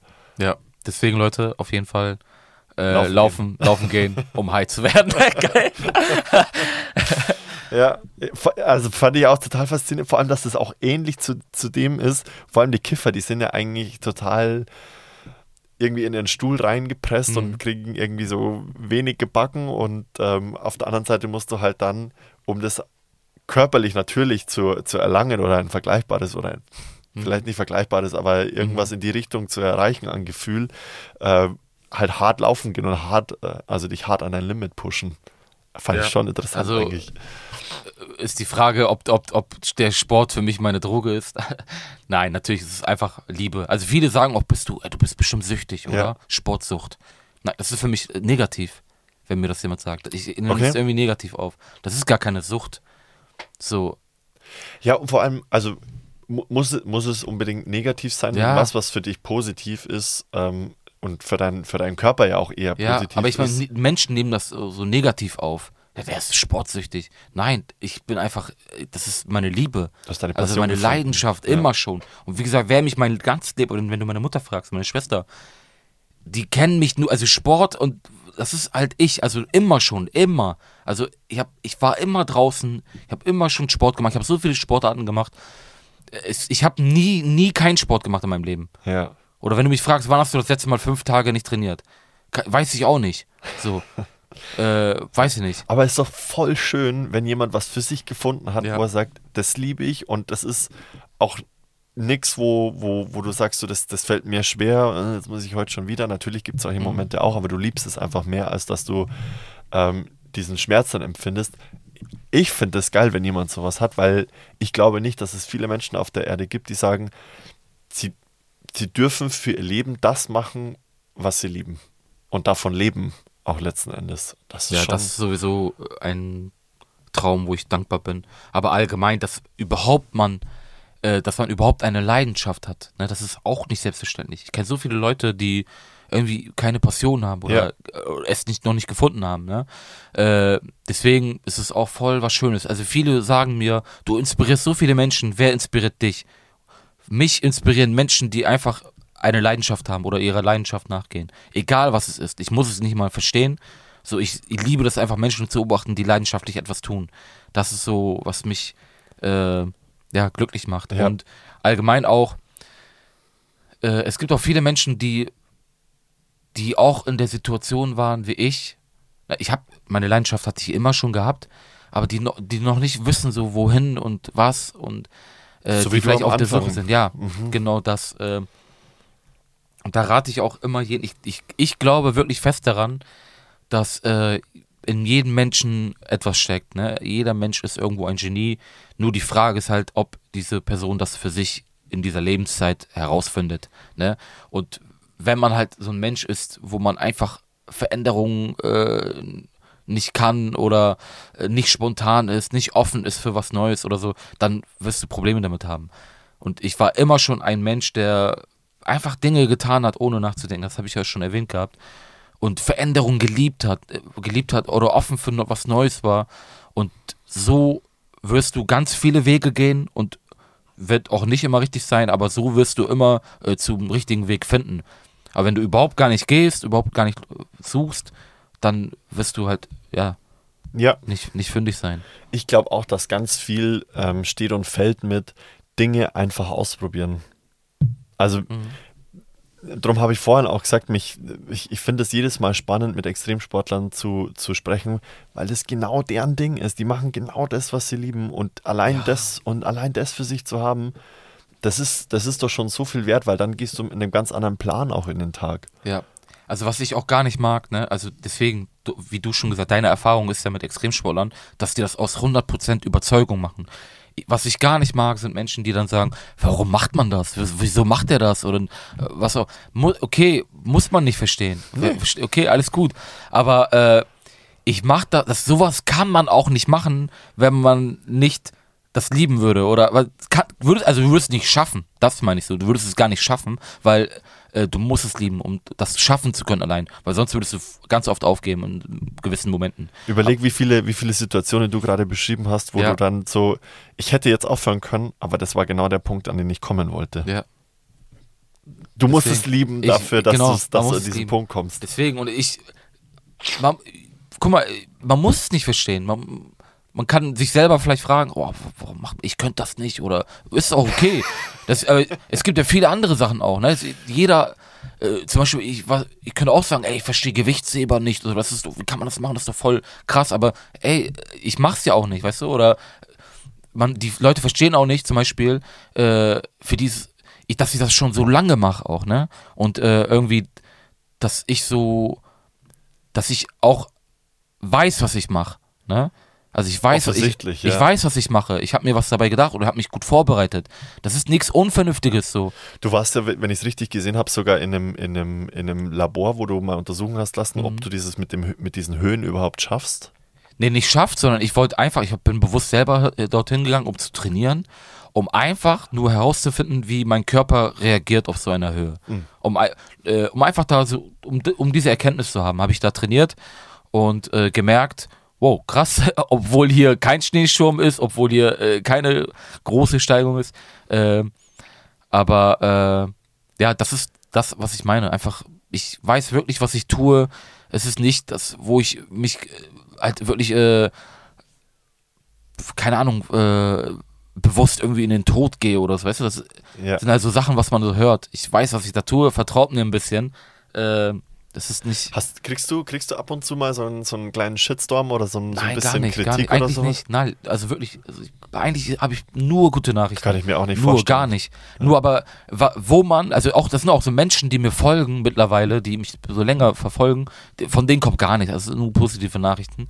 Wo vielleicht ein, zwei so Sachen sind, Kommentare, sind jetzt zum Beispiel, wenn ich irgendwo äh, eine Reportage auf, von mir auf YouTube zum Beispiel oder irgendein YouTube oder irgendein Nachrichtensender zeigt was von mir und dann die Kommentare, das sind dann Leute, die mich gar nicht kennen, noch nie gesehen haben, mich äh, gar nicht wissen, warum ich das mache was auch immer. Da kommt dann vielleicht so ein Kommentar so, äh, ja, warum macht man das oder so. Ist ja auch nicht schlimm, ne? Ja. aber so, dann kommt so erst was. Aber Liest du, liest du dir so Kommentare durch? Nein, gar, nicht mehr. Früher ja, aber ich mache das schon seit Jahren. Äh, früher habe ich das gemacht, macht man so, dann ist man so interessiert und neugierig und so. Aber ich habe gelernt, lieber nicht, gar nicht mal. Weil auf, auf die ganzen Nachrichten zu antworten kannst du sowieso nicht. Manchmal hast du so hunderte, tausende Kommentare. Da kannst du gar nicht drauf antworten. Da wäre ich dann die ganze Zeit damit beschäftigt und man macht sich da auch, auch irgendwo verrückt. Und mit, äh, durch, durch meine Zeit auf Instagram, durch die Erfahrung die jahrelang, habe ich mir so ein bisschen auch Menschenkenntnisse angeeignet. Und es gibt halt viele Menschen da draußen, jetzt muss ich vorsichtig sein, was ich sage, die halt äh, ein bisschen dumm sind, ne? Ist halt wirklich so. Äh, also ich meine jetzt nicht dumm von dumm, sondern einfach so charakterschwach. Unüberlegt halt Ja, einfach. unüberlegt, charakterschwach. Und äh, du kannst nicht immer davon ausgehen, dass da im Internet Menschen sitzen, äh, die voll Ahnung haben, was sie da sagen oder voll. Du, deswegen, es gibt, wird immer aus Prinzip solche Menschen geben, die immer aus Prinzip sowas schreiben. Ja. Du kannst machen, was du willst. Ne? Ich habe wirklich, ich, wo ich nach Istanbul gelaufen bin, ich habe ja Spenden gesammelt für Wasserbrunnenprojekte in Afrika. Also etwas Gutes eigentlich, oder? Und dann habe ich, äh, dann gab es eine, äh, eine Nachricht, ne, wo, wo dann stand, ja, Savas Koban, äh, Savas Choban ist nach Istanbul gelaufen, jeden Tag Marathon, hat Spenden gesammelt für Wasserbrunnenprojekte in, äh, in Afrika. Voll die gute Nachricht eigentlich, ne? Und dann steht da einfach so irgendwann, soll er sich verpissen. Oder irgendwie, also so richtig stumpf, ne? Okay, wäre auch voll dumm von mir, wenn ich mich dann ärgere äh, bei so einem Kommentar. Aber ich wollte nur damit sagen, dass egal was du machst, dass es immer irgendwie Leute geben wird. Oder zum Beispiel, als ich in Lima einlief, bin ich ja mit der peruanischen Flagge eingelaufen. Auch dafür habe ich Hate bekommen irgendwo in der Tagesschau in den Kommentaren. Ja, warum läuft der, äh, warum nicht der deutsche, warum nicht die türkische Flagge? Warum? Leute, ihr, weil ihr, weil ihr die Geschichte dahinter nicht kennt. So, du kannst dich da nicht erklären. Deswegen gehe ich gar nicht mehr drauf ein. Ja. So, dann, dann verpasst man vielleicht auch ein paar gute Kommentare, aber ähm, ist halt leider so. Gehe ich gar nicht mehr drauf. Du kannst wirklich, ich könnte morgen äh, Welthunger stoppen, ne? Und äh, eine Nachricht würde kommen, Savas stopp Welthunger. Nur damit er Äh, sich besser fühlt. Nein, und dann, selbst, genau, selbst dann würde irgendjemand was sagen, ne? Äh, egal was. Deswegen darf man da gar nicht äh, mehr hinschauen, da würde man sich verrückt machen. Aber, dass man sagt, nö, juckt mich gar nicht, das stimmt gar nicht. Das kann mir niemand erzählen. Egal welcher Sänger, Schauspieler, Fußballer, so ein bisschen wird es immer irgendwie jucken. Aber so mehr oder weniger bei jedem, ne? Aber äh, wie gesagt, ich bekomme zum Glück von mittlerweile so die Community, die mir schon länger folgt, nur gute Nachrichten. Wirklich nur, nur gute Nachrichten. Da bin ich auch wirklich sehr äh, dankbar und glücklich. Sehr cool. Mega. Ja, und diese, und diese negativen Leute, die würden dir das auch nie im echten Leben ins Gesicht sagen.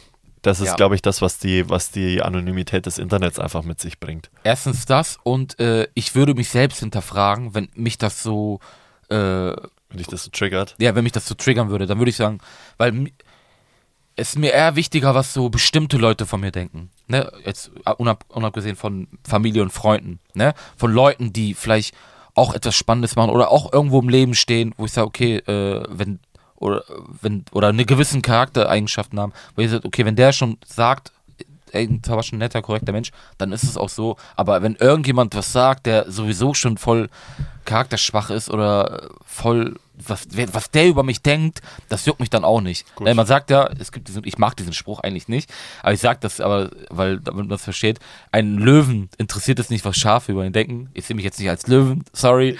Äh, Ich mag diesen Spruch verste- eigentlich gar nicht, nur damit die Leute das verstehen, was ich meine. Ich verstehe schon, das darf, meinst, ja. Wenn dich das triggert, dann bist du, musst du dich selber hinterfragen. Dann musst du selber gucken, ey, bin ich da irgendwo vom Mindset her überhaupt richtig, dass wenn mich das triggern würde und das, ich halt, habe halt sehr an mir gearbeitet und äh, sowas würde, dann würde ich mich selber fragen, ey, du, dann bist du selber schwach, Ja. wenn dich das schwach macht. Ja, das stimmt schon. Und dafür hast du auch viel zu viele schwierige Dinge in deinem Leben gemacht.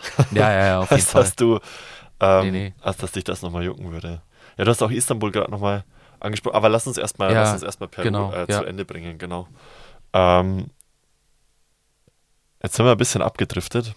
Wir waren wir wieder zurück Cordillera auf. Blanca, Genau. Cordillera Huayhuash, das war dann im Norden das letzte, eigentlich der schwierigste Part von allen kam dann zum Schluss, so habe ich mir zum, zum Schluss, äh, Schluss aufgehoben. Äh, diese krassen Ab Aufstiege und Abstiege. Aber wie gesagt, in solchen Momenten habe ich äh, mir gedacht, ey, guck mal, du weißt, wann du ungefähr ankommst. Dann bist du fertig. Dann hast du es geschafft und dann wirst du alles wieder haben. Du wirst wieder äh, lecker essen können. Ne? Und dann wird es sogar irgendwann wieder selbstverständlich für dich und du wirst wieder voll bequem sein und dann wirst du genau an diese Zeit zurückblicken und sagen, oh geil, voll Bock wieder. Und deswegen genieße ich auch so solche Momente. Ja, Auch mit dem Essen, dass ich so oft, darüber, darüber haben wir nicht viel geredet. Ich habe ja wirklich, äh, ich habe ja gesagt, das gegessen, was ich finden konnte. Und oft war das nichts Spannendes, ne? Ich war die meiste Zeit an Orten, da gab es nicht tausende Restaurants, ne? Da hast du keine Wahl gehabt. Du hast das gegessen, was da war. Und das war halt oft nicht was krass Leckeres für mich zum Beispiel. Ich habe mich auch komplett vegetarisch ernährt in äh, Peru, was ich auch klarstellen möchte. Ich bin kein Vegetarier. An alle Vegetarier oder Veganer, tut mir leid. Ich habe so viele neue äh, Veganer und Vegetarier, äh, die äh, auf mich zugekommen sind, weil die einen Bericht gesehen haben, wo ich gesagt habe, dass ich mich vegetarisch ernähre. Die haben sich so gefreut für mich. Äh, aber ich will die Wahrheit sagen, ich bin kein Vegetarier. Ich habe mich in Peru lediglich äh, vegetarisch ernährt für die drei, dreieinhalb Monate. Ähm, deswegen hat mich das auch nochmal eingeschränkt, weil ich auf Fleisch verzichtet habe. Und in Peru isst man halt viel Fleisch. Und gerade an diesen Orten, wo nicht viel Auswahl war. Und dann, wenn du dann dahin gehst und sagst, ich esse kein Fleisch, das an diesen Orten verstehen die das auch noch nicht, weil das ist nicht so üblich, dass man Vegetarier ist. Das waren auch nochmal äh, Schwierigkeiten, wo ich manchmal wirklich bitten, bitten musste, dass ich gesagt habe, ey, bitte nur Fleisch weglassen, Beilagen, irgendwas, egal was es ist. Wa- Warum hast du dich in Peru vegetarisch ernährt? Aus äh, religiösen Gründen, weil ich äh, sehr darauf achte, dass ich Halal, hat man ja bestimmt gehört, dass ich Halal Fleisch esse. Ja. Und äh, weil ich wusste vor, ich werde in Peru kein Halal-Fleisch finden Ja. können, habe ich mich beschlossen, ich ernähre mich dann einfach vegetarisch. Äh, und äh, das ging auch. Also ich, ich könnte auch Vegetarier werden. Also ich äh, esse auch gar nicht so viel Fleisch, ehrlich gesagt. Ähm, ich, das war kein Problem. Natürlich habe ich auch oft an Gerichte gedacht während der Reise, wo ich dachte, oh, darauf hätte ich jetzt eigentlich Lust. Aber ich, ich sowieso, das sollte man auch können als äh, Extremsportler, als Abenteurer. äh, Verzicht. Das sollte easy sein für einen und ich kann verzichten. Ich kann äh, locker aus meiner Komfortzone raus. Das sind alles Dinge, die mir liegen und deswegen habe ich ja mich damals bewusst äh, entschieden oder wo ich gesagt habe, boah, das ist ja voll was für mich, weil alles, was ich hatte schon vorher, dieses, ich war auch immer schon ein Mensch, der sehr, f- sehr viel Durchhaltevermögen hatte oder sehr mental auch immer sehr stark war. Deswegen habe ich direkt am Anfang gewusst, mit Extremsport und alles, dass es mir liegt. Deswegen ich, bin ich auch diesen Weg gegangen. Ja. Merkst du, merkst du einen Performance-Unterschied, wenn du Fleisch isst oder kein Fleisch isst? Nee, kann ich auch nicht beurteilen, weil ich sowieso auf dieser ganzen Peru-Reise sowieso schon sehr geschwächt war, sowieso wenig gegessen habe. Äh, deswegen konnte ich da keinen keinen großen Unterschied aufzeigen, weil ich war sowieso schon geschwächt.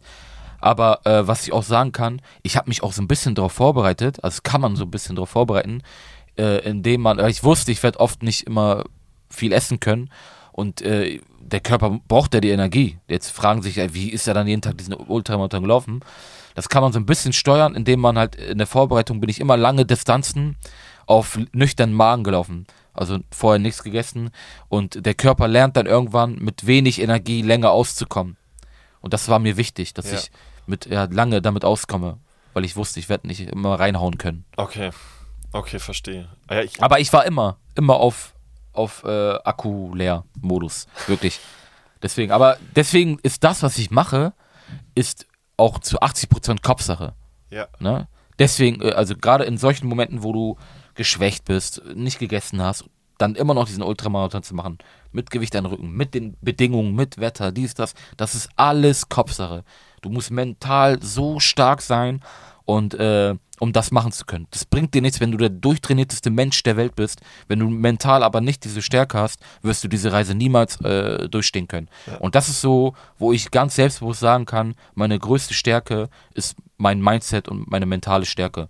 Deswegen bin ich auch so, äh, kann ich auch so groß denken. Wenn ich eine Projektidee habe, ich vergrößere diesen Gedanken. Ich, ich denke, ich setze mir gar keine Grenzen. Ich kann mir alles vorstellen. Und ich weiß ganz, und es gibt mir auch diese Ruhe auch vor solchen Projekten, weil ich, weil ich einfach so selbstsicher bin und weiß, ey, ich würde nicht aufgeben, egal wie schwer es ist, gebe ich nicht auf. Ich glaube, das Deswegen gibt mir das auch diese Ruhe und diesen, das Selbstbewusstsein, Ich das glaub- zu schaffen. Ich glaube, dass das was ist, was, was für jeden wichtig wäre eigentlich, in sich, Vertrauen in sich selber zu haben. Egal, ob das Ja. jetzt beim Extremsport ist oder ob das, ähm, äh, wenn du, keine Ahnung, wenn du Eltern wirst, ist, du hast Vertrauen in deine Fähigkeit, Eltern zu sein, du hast Ver Vertrauen in, in deine beruflichen Fähigkeiten, ähm, in deine unternehmerischen Fähigkeiten oder was es dann auch immer ist. In dem Moment, wo du Vertrauen in dich hast, ist dir auch scheißegal, was mit dem Arbeitsmarkt zum Beispiel gerade passiert Ja. ob KI den umkrempelt oder nicht, weil wenn du anpassungsfähig bist und Vertrauen in dich selber als Person, in deinen Fähigkeiten hast, dann juckt dich das nicht. Ja. Weil dann gibt es immer irgendwie einen Weg für dich.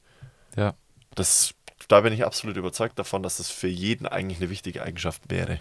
Deswegen, ja, das ist so, alles ist Kopfsache im Leben. Alles ist so wirklich, ähm, auch diese, diesen Charakter zu haben, einfach, ja, ich mach und go, ich mach das. Zum Beispiel, ich habe ganz spät ich war eigentlich immer schon so, dass ich, wie gesagt, sehr motiviert, ehrgeizig, Energie, ich habe immer auch Dinge getan einfach. Aber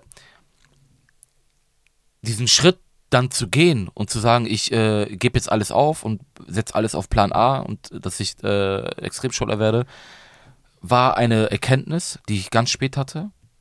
Dass es keinen Plan B gibt, dass es keine. Fallback-Strategie geben Nein, nein, darf. eine kleine Erkenntnis hat, so, war sorry. für mich der Gamechanger, äh, was ich auch jeden raten kann. Das habe ich auch, äh, ich war jetzt, habe Vorträge gehalten für die letzten Tage und genau das habe ich auch thematisiert.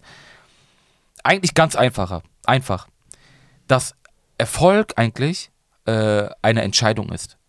Das, das, das ist, ist ja klar eigentlich, ne? Aber für mich, diese Erkenntnis hat alles geändert, weil ich dachte mir, warte mal kurz, dachte ich mir, ich kann auch Erfolg haben, nur wenn ich hart dafür arbeite oder hart dafür trainiere und geduldig bin und auf meine Zeit warte.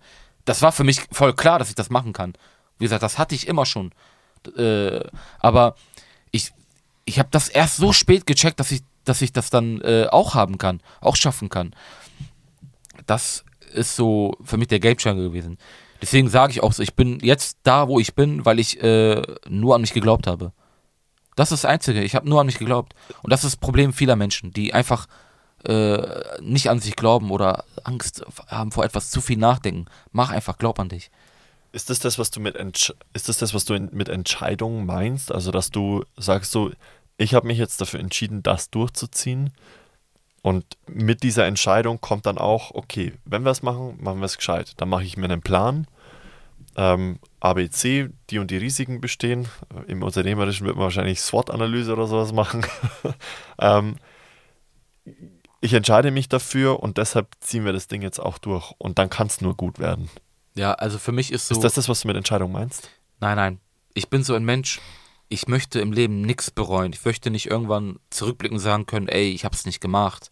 Oder, oder etwas bereuen, etwas nicht gemacht zu haben oder nicht richtig gemacht zu haben. Und wenn ich mir Ziele setze, dann die größten Ziele. Ich, ich denke sehr, sehr groß. Ich frage nach ganz viel. Ich sage immer, you have not because you ask not. Deswegen frag ganz nach, nach ganz viel im Leben. Dann hast du die Möglichkeit, auch viel zu bekommen. Deswegen, ich denke sehr groß und ähm, setze mir halt gro große Ziele und äh, tu es dann einfach auch. Und äh, ja, das ist so das, was mich dann auch äh, treibt in dem Moment. Was, was, war, was war so, weil du gerade sagst, du hast, ähm, du warst jetzt die letzten Tage auch auf Vorträgen und so weiter, was war so der größte Aha-Effekt für die Jungs und Mädels in dem Vortrag? Ja, dass, dass man halt äh, erstmal eine, für mich ist Regel Nummer eins sowieso, wenn man Erfolg haben möchte, erschaffe eine Vision. Ne? Wenn du gar kein Ziel hast, du weißt gar nicht wohin. Deswegen ja, ich hatte das Problem, ich war bereit, alles zu tun. Ne? Ich hatte, das Problem hatte ich nicht. Ich war nie faul oder oh, ich habe keine Lust oder ich habe Angst oder ich, ich weiß, ich habe einfach nur nicht gewusst, wo lang. Ne? Das war jahrelang mein Problem, jahrelang. Ich war aber immer schon jemand, der sehr fleißig war, ehrgeizig, motiviert, energievoll, habe immer trainiert und alles gemacht, aber ich wusste nicht, wohin damit, was soll ich denn machen? Deswegen ist Regel Nummer eins, erschaffe eine Vision. Ne? Und das kannst du, indem du halt, wie gesagt, äh, das herausfindest, indem du halt immer Dinge tust, ausprobierst, machst und dann, dass du für dich herausfindest. Und wenn du deine Vision hast, für mich, ich denke, ich brauche bis heute auch nicht, ich brauche keine Motivation. Keiner muss mich motivieren. Auch auf solchen Reisen nicht. Keiner, ich brauche keine Motivation von aussehen, außen. Das, ein, das ist alles eine Frage von, wie sehr willst du etwas. Das ist alles eine Willpower, wo man, wie man, wenn man so sagen kann. Und mein Wille ist so groß, ne? ich könnte, niemand könnte mich da in dem stoppen. Und äh, diesen Willen, den kann man auch äh, entwickeln, indem du deine Ziele, deine Vision, dein, wo du hin möchtest, visualisierst. Ich mache das alles über die Vorstellungskraft, weil bei mir, ich bin ein richtig, richtiger Tages, äh, Tagträumer. Ne? Egal, was ich gerade mache, auf dem Weg hierher, im Bus äh, oder äh, wenn ich beim Kochen bin, beim Laufen, ich träume. Wirklich, also richtig, ich sehe Bilder im Kopf, detailliert, von dem, was ich äh, erreichen möchte, von dem, wo ich, ich stelle mir das vor und äh, wenn du das jeden Tag, wenn du jeden Tag daran denkst, dann wird es irgendwann für dich zur Realität. Und du fängst an daran zu glauben, weil du das immer vor dir hast. Und weil du das immer vor dir hast, äh, wächst der Wille, dann das erreichen zu wollen. Und deswegen glaube ich nicht an Motivation. Es ist, die Frage sollte eher lau lauten, wie sehr willst du etwas? Wenn du das dann auch hast, ein, du hast eine Vision, du hast diesen Willen entwickelt, dann kann dich nichts mehr aufhalten. Dann machst du einfach nur. Dann ist du nur die, äh, der Unterschied zwischen dir und einem erfolgreichen Menschen ist dann nur, was dann nur ist, träume größer, noch größer. Egal was du, wie groß du denkst, denke noch größer. Das ist dann noch das, das nächste, was ich sagen kann, wenn du ganz großen Erfolg haben willst. Einfach noch größer denken. Ich, ich sag mir, ich bin sehr bescheiden. Ne? Ich rede auch nicht groß, ich erzähle auch nicht von meinen Zielen und Träumen. Äh, und es, ich mache das auch nicht aus falschen Gründen, um bekannt, berühmt, das ist mir sogar unangenehm. Ich mache das einfach für mich. Ich will der Beste der Welt werden. Weißt du, so groß denke ich. Will der Beste der Welt werden. Und warum nicht? Was ist daran falsch? Was ist daran falsch? Viele denken dann sich, oder viele, die meinen Werdegang so ein bisschen äh, verfolgt haben, äh, und die mich vielleicht von der Schulzeit noch kennen und wo ich keinen Kontakt mit denen habe, die denken sich wahrscheinlich, hä, hä warum? Und äh, ich kenne den doch, der war doch hier früher in meiner Schule, warum soll. Äh, ja, was ist daran falsch? Muss es irgendwie jemand aus Amerika sein, der einen coolen Namen hat, der dann der Beste der Welt wird? Warum kann Savage nicht, Savage der aus Bremen, aus Block Diek, warum kann der nicht der Beste der Welt sein? Weißt du, warum nicht? Weil, weil viele einfach nicht groß denken. Also nicht den Mut haben, groß zu denken. Deswegen will ich einfach, dass es normalisiert wird, dass man einen Traum haben darf. Egal wer es ist, egal wo du herkommst. Darf, du darfst es träumen, äh, zu träumen. Denk einfach mal anders. Ne? Verwirkliche dich. Also das ist so in dieser Gesellschaft so voll komisch geworden. Also wirklich, du musst das schon voll verstecken. Ich, mir ist sogar unangenehm, darüber zu sprechen. Vorher war es mir immer unangenehm. Wenn mir jemand gefragt, was ist dein nächstes Projekt, mir war das unangenehm. Weil ich wusste, diese Person, der ich das jetzt erzähle, nicht immer, aber die wird es nicht verstehen. Die wird es nicht verstehen. Und das ist so traurig eigentlich. Und äh, Ist, glaubst du, dass das was typisch Deutsches ist? Weil du gerade auch sagst, warum muss es ein Ami sein? Ja, so ein bisschen schon, doch. Ein bisschen schon. In Amerika, wenn du, wenn du so sprichst, die sagen, geil, cooler Typ und so, die feiern das dann, wenn du das dann auch schaffst und so, ne? Und, äh, aber in Deutschland ist es ein bisschen, es ist so, du musst dir vorstellen, das ist so, man, man will nicht, dass irgendwie was anders ist, jemand anders ist oder so. Stell dir mal so eine Wiese vor mit Blumen und eine Blume wächst so ein bisschen größer. was macht in Deutschland, würden die sofort, zack, rausschneiden. Ähm, das ist so ein bisschen traurig. Aber wie gesagt, ich habe halt einfach nur, ich bin halt einfach nur jemand, äh, der bisschen anders denkt, der bisschen größer denkt. Ja. Und das ist manchmal nur der Unterschied. Aber ich glaube wirklich, da sind, sind so viele Menschen da draußen, die auch sowas können. Ja, die aber einfach nur, nur nicht in der Lage sind, groß, größer zu denken. Das ist manchmal, macht nur den Unterschied aus. Dass die groß denken und sagen, ich kann das auch. Ich, für mich habe immer wirklich, ich habe mich, ich habe andere Sportler gesehen, andere Extremsportler, ne, die da waren, wo ich hin wollte. Ich hab, dann habe ich mich gefragt, hä, warum kann ich das denn nicht? Der ist auch nur ein Mensch. Der trainiert auch nur hart dafür. Wo ist dann der Unterschied zwischen mir und ihm? Ich kann, ich also an hartem Training wird es nicht liegen, liegen bei mir. Dann dachte ich, der, der denkt einfach nur größer als ich. Und da hat es bei mir auch alles verändert. Deswegen sage ich ja, das Mindset ist bei mir die größte Stärke. Das harte Training, das ist für mich gar nicht der Rede wert. Das ist für mich selbstverständlich. Als ich ähm, zurückkam und äh, es geschafft hatte und meine Schwester sagte mir dann, boah, du hast, weil die hat das echt mitverfolgt. Ne? Die hat, ich habe wieder zurück, ich habe wieder zu Hause gewohnt gehabt. Die hat jeden Tag gesehen, wie hart ich trainiert habe. Und die hat gesagt, du hast echt hart dafür trainiert. So, du, hast, du kannst stolz, also du stolz sein. Und ich meinte, nein, das war gar nicht das Harte. Das war gar nicht das Harte. Das harte Training ist für mich selbstverständlich gewesen. Das Harte war, war es eigentlich für mich, geduldig zu sein, äh, weiterzumachen, nicht aufzugeben, auch wenn es danach aussah, als wenn es gar nicht klappen würde. Da, da, da hätten so viele schon aufgegeben. Und das ist der größte Punkt, warum viele Menschen scheitern, dass die einfach zu früh aufhören. Auch, und dann, das ist das, das ist das Problem. Für mich, ich habe so, du musst dir vorstellen, eine Sache noch, ich habe so hart trainiert, dass ich nach Hause kam. Ich habe so hart wie möglich trainiert, so hart wie es geht.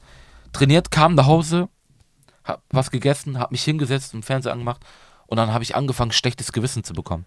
Weil ich dachte, was mache ich hier gerade? Nein, ich muss weitermachen. Überleg mal, so, also man kann fast gar nicht mehr härter trainieren.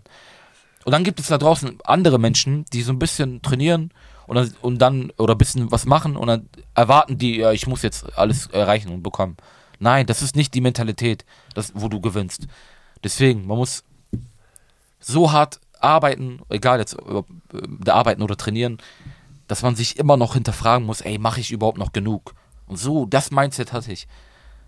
So, das war für mich selbstverständlich. Das, was nochmal den Unterschied gemacht hat, wo man Erfolg hat, ist nicht aufzugeben, auch wenn es nicht danach aussah. Ich hatte wirklich eine harte Zeit, wo ich, wo ich alles aufgegeben hatte. Was glaubst du, ist das, was, was die Leute dann davon abhält, das, also Dinge so durchzuziehen? Also ich habe ja gerade gesagt, für mich wäre zum Beispiel das Limit 10 Kilometer zu laufen und so. Ich bin, momentan bin ich sportlich nicht gut unterwegs und will das aber ähm, auch demnächst ändern.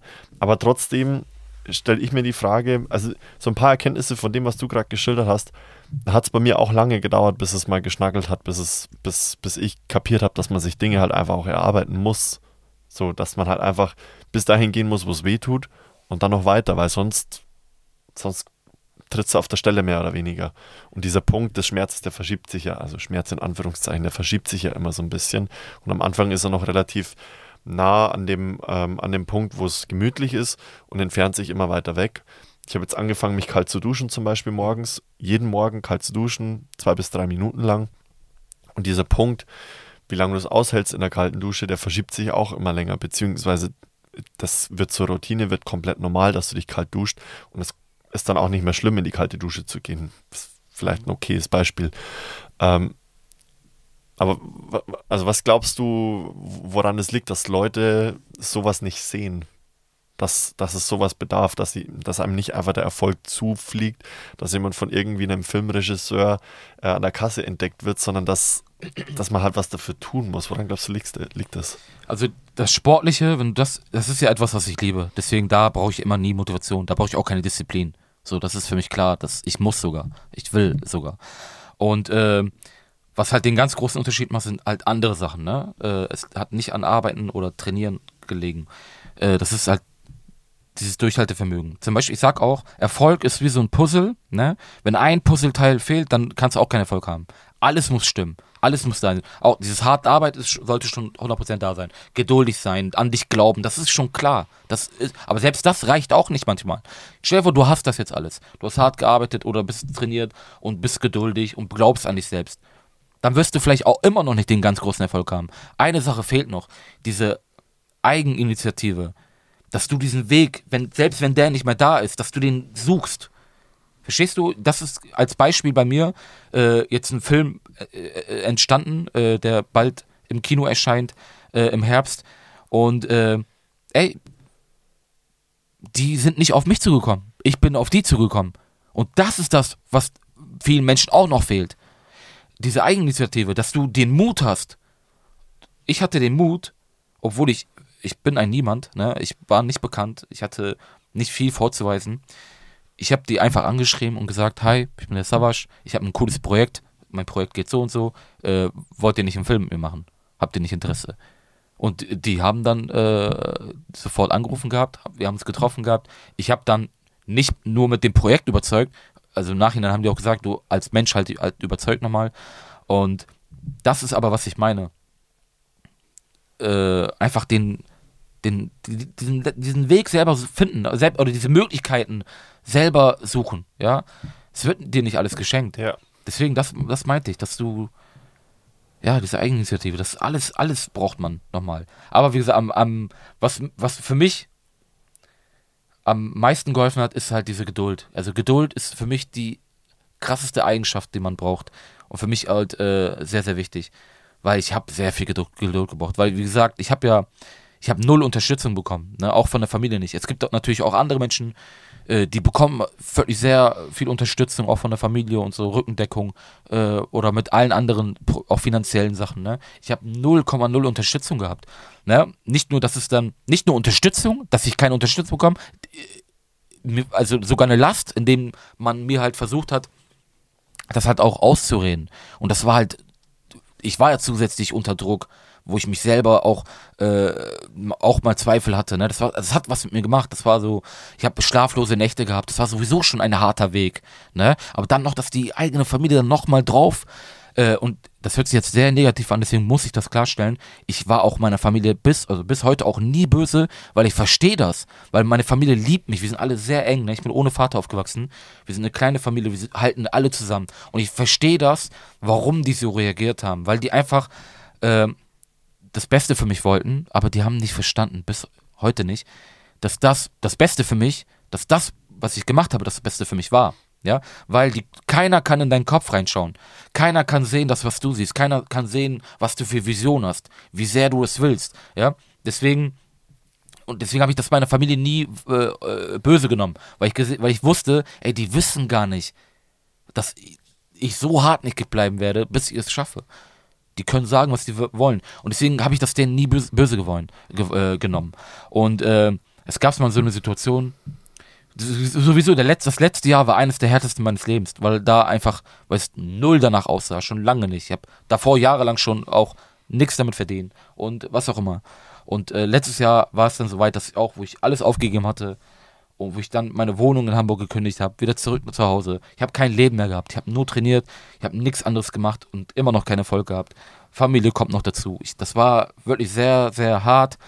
Und hatte ich dann einen Moment, und das Erleb dieses Erlebnis werde ich niemals in meinem Leben vergessen, das wird man auch äh, in meinem Buch lesen. Meine Schwester kam dann, also, oder hat mich äh, zu einem Gespräch gebeten, äh, zu Hause, so ein Krisengespräch richtig schon. Und man muss wissen, meine Schwester und ich, wir sind wie beste Freunde. Und äh, sie ist so das Oberhaupt der Familie, nicht meine Mutter. Sie ist so, sie hat das Sagen, ne? Ich habe sehr viel Respekt vor ihr. Und wir saßen dann so und meine Mutter saß dann auch, die haben gesagt, Savasch. Und dann war da so ein Tisch Oh, ich werde gerade ein bisschen emotional. Ähm, da gab es, also war ein Tisch und da waren alles so voller Rechnungen, ja. Weil ich nichts mehr, ich habe ja von nichts gelebt, ja. Ich habe auch, äh, ich habe auch nie Arbeitslosengeld bekommen. Also bewusst nicht. Ich habe mich dagegen gestellt, weil ich dachte, ich habe mich jetzt für diesen Weg entschieden und dann wird, egal wie hart das wird, ich, ich muss das jetzt machen. Habe mich quasi selbst bestraft, ja. Und dann standen die da auf dem Tisch waren dann die ganzen Rechnungen, Versicherungen, die ich nicht mehr zahlen konnte. Und haben dann gesagt, okay, es reicht. Du kannst nicht mehr weitermachen, weil gib einfach auf. Guck mal, du hast versucht, gib einfach auf. Es sieht einfach nicht danach aus, als wenn du, als wenn du es damit irgendwie schaffen könntest, ja. Und da bin ich auch genauso wie jetzt, wurde ich emotional, weil das war fast war voll, ja. Ich war schon so voll unter Druck, wo ich mich selbst irgendwann auch gefragt habe, ey, nein, ich will das machen. Und dann habe ich habe ich denen auch gesagt, nein, ich muss das machen. Ich will, ich bin jetzt diesen Weg angefangen ge zu gehen, bin schon so in der Mitte. Ich werde niemals umdrehen, aus Prinzip nicht mehr. Es wurde eine Prinzipsache für mich. Ich muss es jetzt weitergehen und damit Erfolg haben. Und äh, ja, die haben mir das da versucht auszureden. Ich habe gesagt, nein, ich mache. Dann hat meine Schwester gesagt, ich gebe dir eine, eine Frist, eine Deadline. Wenn du es mit dem nächsten Projektidee jetzt, mit deinem, mit deinem Peru, wenn es danach nicht mehr irgendwie aussehen würde, als würdest du damit irgendwie einen Beruf machen können oder damit irgendwie Erfolg haben können, dann hörst du auf. Und guck mal, wie nochmal, ich will es erwähnen, bevor irgendwie jemand schlecht über meine Schwester denkt, das war nett von ihr gemeint, weil die, die haben gesehen, die, die konnten das nicht mehr sehen, dass ich jeden Tag äh, ohne Geld aus dem Haus gegangen bin. Ich bin rausgegangen, ich konnte mir draußen nichts zu trinken oder zu essen kaufen. Ich habe ich hab trainiert jeden Tag, ich konnte mir nichts zu essen kaufen, ja. Und das hat denen mehr, mehr wehgetan als mir. Ich habe mich nie beschwert. Und wie auch jetzt heute, wenn wir heute mit meiner Schwester sprechen, ich habe ihr gesagt, guck mal, ich habe ihr das erklärt. Habe ich mich jemals beschwert, dass ich kein Geld hatte? Ne? Die haben gesagt, nein, hast du wirklich nicht. Aber die ko konnten das nicht mehr sehen. Die mhm. haben, das hat denen mehr wehgetan als mir. Das haben die aber nicht verstanden, dass es für mich okay ist, zu verzichten. Weil das gehört dazu, zu verzichten, zu opfern, um dann irgendwann mal ja, den ganz großen Schritt zu machen. Und äh, ich habe, ich habe, dann hat sie gesagt, okay, dann, wenn es nicht danach aussieht, dann gibst du auf. Und äh, ich habe gesagt, nein, ich mach weiter. Ich, ich bin, wäre auch so hartnäckig geblieben und hätte weitergemacht. Und dann halt zum Glück jetzt so mit diesem Projekt hat sich natürlich jetzt viel verändert. Und nicht nur, weil ich jetzt ein bisschen Erfolg damit habe oder von leben kann. Meine Familie ist nicht deswegen jetzt stolz auf mich. Äh, sie sind stolz auf mich, weil die erst jetzt so verstanden haben, äh, was das alles überhaupt bringt, was ich mache. Ja? Ich habe dass ich halt so viele Menschen damit inspirieren kann. Ich habe so viele Nachrichten bekommen von Menschen, die krebskrank sind, die sagen, ey, ich ziehe die Kraft von dem, was du tust. Und nicht nur die Nachrichten aus dem Internet, auch real life kommen Leute auf meine Familie zu und äh, sprechen auf mich, auf mich an. So, also meine, die Freundinnen von meiner Mutter, ne, das sind so ältere türkische Mamas, so Tanten, die so Kopftücher tragen. Selbst die sagen, ey, ich, äh, das hat mich so motiviert, was dein Sohn macht. Ich gehe jetzt auch jeden Abend spazieren draußen länger. Also sowas. Und das hat meine Mutter und meine Schwester erst dann erst erkannt, was das überhaupt bringt.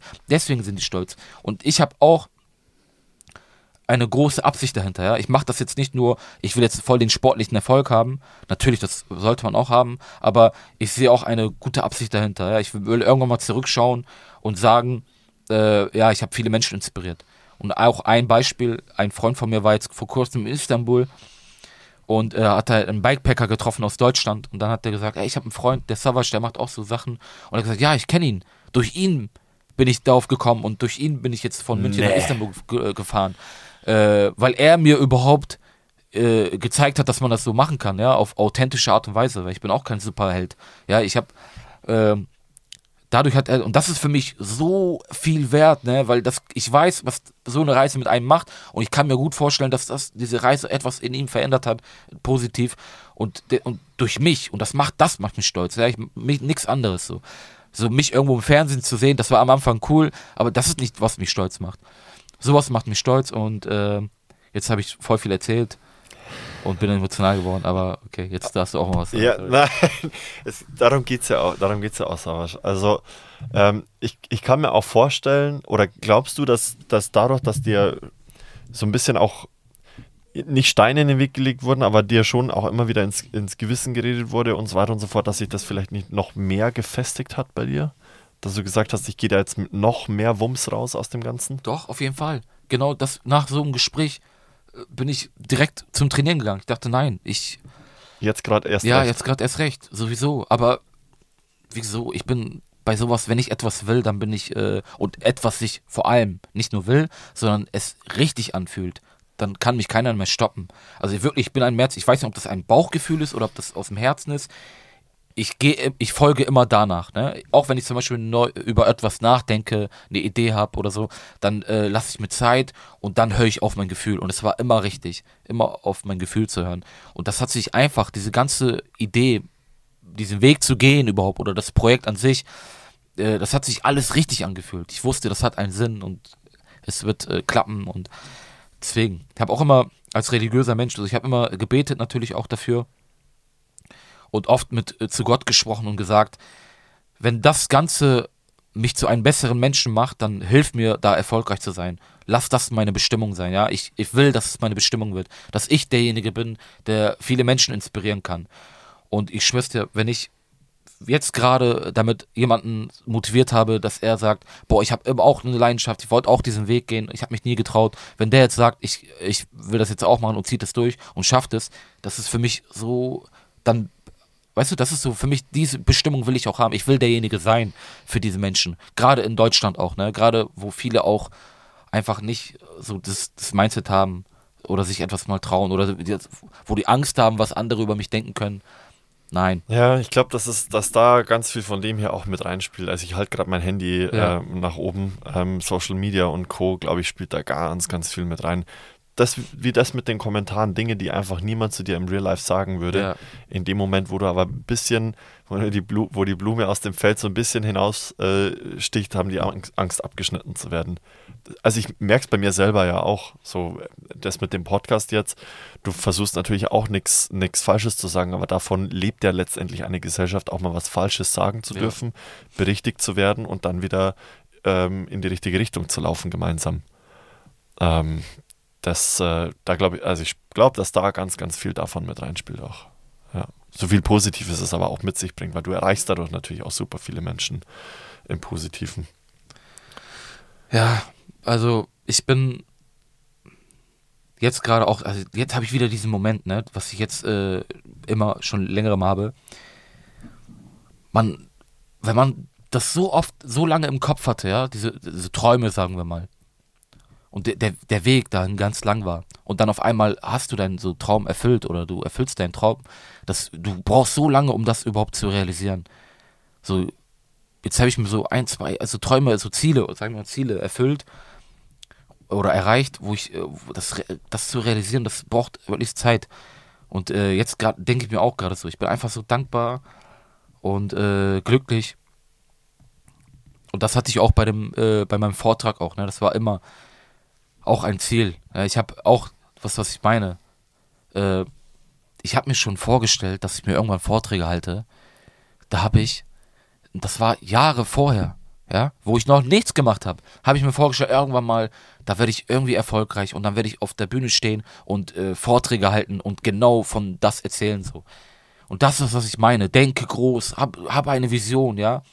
Ich, ich weiß noch, ich habe dann für drei Monate äh, zur Überbrückung, äh, weil meine Schwester auch als äh, bei einem Automobilhersteller in einem Projekt, äh, als Projektmanagerin gearbeitet hat, war ich auch drei Monate, habe dann äh, einem Au- Automobilhersteller in der Produktion gearbeitet, ja. Du musst dir vorstellen, so ein Band läuft, Auto fährt da ganz langsam und du machst da so eine Monitor in der Nachtschicht. Jeden Tag in der Nachtschicht, neun Stunden lang, ja, und dann hast du so eine monotone Arbeit. In diesen neun Stunden habe ich die ganze Zeit geträumt. Ich habe die ganze Zeit meine Ziele visualisiert. Ich habe mir wirklich vorgestellt, diese, genau diese Vorträge, dass ich die halte und dass ich dann, dann habe ich gelacht, dann dachte ich mir, und wenn ich dann am Ende des Vortrags bin, werde ich genau das erzählen, dass ich hier äh, äh, diese Arbeit mache und mir das schon vorstelle und mir Gedanken mache, was erzählst du denn dann da und so, ne? Und genau das habe ich jetzt gemacht vor ein paar Tagen. Geil. Ich stand dann da, mein Vortrag war fast vorbei und habe gesagt, Leute, zurück zu vis- visualisieren. Und dann habe ich gesagt, habe ich diese Story erzählt, ja. Und äh, dann habe ich auch gesagt, ich stehe hier nur wirklich, ich stehe hier nur, weil ich an mich geglaubt habe. Das alles, was ich erzähle, ja, das ist kein Geheimnis, ja. Äh, das sind einfach meine Erfahrungen, aber ich stehe hier nur, weil ich an mich geglaubt habe. Jeder kann das alles erreichen, ja. Und deswegen, das ist so, fühlt sich unreal an. Ich wollte gerade sagen, und du hast es erreicht. Das muss man halt auch dazu sagen. Du hast es erreicht. Du hast ähm, die über 5700 Kilometer. 5170, ja. Nicht, Ah, 5100, Entschuldigung, Ja, ich habe es verwechselt mit, ja, sorry, 5170. Die hast du einfach abgerissen. Das, ja, also darum, das war ja gar nicht mein Ziel, das, darum geht es mir gar nicht. Mein, Ziel, mein Traum war ja immer irgendwie, nicht nur das Projekt an sich, allgemein, das tun zu dürfen, Ja. ja, aus, diese, dies- aus dieser Leidenschaft, wo es wirklich so schwierig ist, überhaupt einen Beruf zu machen. Also es ist fast unmöglich, davon zu leben. Jeder macht das so als Hobby, man macht mal, man macht beruflich etwas und dann sagt man, okay, in meinen Urlaub gehe ich zwei, drei Wochen und mache ein Abenteuer. Aber daraus einen Beruf zu machen, ist so unwahrscheinlich, dass man überhaupt denkt, dass man darum mit Geld verdienen kann. Äh, das ist was krasses so, das ist was ganz anderes. Und für mich, ich habe noch nicht das Gefühl, dass ich irgendwie irgendwas es geschafft habe. Ist mir sogar echt unangenehm, das zu sagen. Aber für mich, für, es fühlt sich das schon so weit an, weil ich von ganz unten komme. Aber ich will auch niemals das Gefühl haben, dass ich irgendwo angekommen bin. Ja?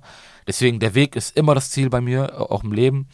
Und äh, deswegen will ich, selbst wenn ich Sachen erreiche, will ich trotzdem weitergehen. Weil jetzt kommt ein Zitat von mir, das ist auch mein Lieblingszitat. Derjenige, der den Weg liebt, wird weiterkommen als derjenige, der nur das Ziel liebt. Deswegen, ich tue das, was ich liebe, und dann, wenn du das tust, was du liebst, dann wirst du alles automatisch erreichen. Du wirst Sachen erreichen, die kommen plötzlich. Deswegen, und ich bin einfach nur, ich bin nichts Besonderes. Ich bin einfach nur jemand, der ein, der etwas, das aus leidenschaftlich etwas tut, der einen Traum hat und daran geglaubt hat und jetzt diesen Weg gegangen ist. Mehr nicht. wie, wenn du sagst, der, der, ähm, ich krieg's Zitat nicht mehr zusammen, ich muss es mir später nochmal anhören, aber Derjenige, der den Weg liebt, wird weiterkommen als derjenige, der nur das Ziel liebt. Genau, wenn du sagst, derjenige, der den Weg liebt, wird weiterkommen als derjenige, der nur das Ziel liebt. Wie war es dann für dich, in Lima anzukommen? Sehr gut und darauf habe ich direkt eine Antwort, weil darüber habe ich auch schon letztens äh, gesprochen gehabt. Wie muss ich mich da gefühlt haben? Ich habe mich leer gefühlt. Ich habe mich sehr leer gefühlt, weil du musst dir vorstellen, diese 87 Tage lang, man hat sich so sehr daran gewöhnt, ja, das war dann mein Leben und dann dazu anzukommen und dann zu äh, zu denken, äh, zu realisieren, es ist jetzt vorbei, man fühlt sich einfach leer. Aber die, aber die 87 Tage davor, diese Vorstellung davon, mein Ziel näher zu kommen, das war viel größer noch. Das war noch viel größer und bei mir sogar noch extremer, weil ich wusste ja, wo ich ankomme. Ich war ja davor. Weil ich war ja, ich bin in Lima gestartet, am Plaza del Mayor, das ist ein großer Platz in der, in der Stadt, und ich komme da wieder an. Das, das war schön. Das war ein ganz anderer Unterschied, weil am Tag, weil ich, ich habe mir diese Bilder da eingebrannt, das war in meinem Kopf, ich wusste, wo ich ankomme. Und das, deswegen konnte ich das auf meiner Reise immer gut visualisieren. Ich habe den Plaza de Mayo gesehen, ich habe mich gesehen, wie ich da ankomme und diese Flagge da auf äh, habe. Äh, deswegen war die Vorstellung immer ganz, ganz groß. Und aber als ich dann ankam, war eine ganz andere, ganz andere, anderes Gefühl. Natürlich war ich äh, irgendwann dann auch mega glücklich und so, weil je schwerer der Weg, desto größer die Freude, aber nicht nur der Weg in, in, in Peru war schwer, sondern ich war da auch sehr emotional, als ich ankam, weil der ganze Weg, die letzten Jahre waren schwer. Daran habe ich gedacht, wo ich in Lima war. Weil ich das erste Mal das Gefühl hatte, ich habe es geschafft, ich habe etwas geschafft. Und äh, deswegen, und da musste ich an die letzten Jahre denken, ja, wie hart der Weg für mich war. Und da, das war eine riesen mehr Erleichterung als, als Glück in dem Moment. Ich habe mich einfach so erleichtert gefühlt. Und äh, wie, wie hat sich dein Körper angefühlt, als du dort warst? Muss dir vorstellen, auf dieser Reise, auf so einer Reise, du bist so fokussiert mental, ja. Das, und wenn du so fokussiert bist, du hast dann diese Fähigkeit, so die Menschen, äh, die, die Menschen, die Schmerzen äh, so ein bisschen auszublenden, ja.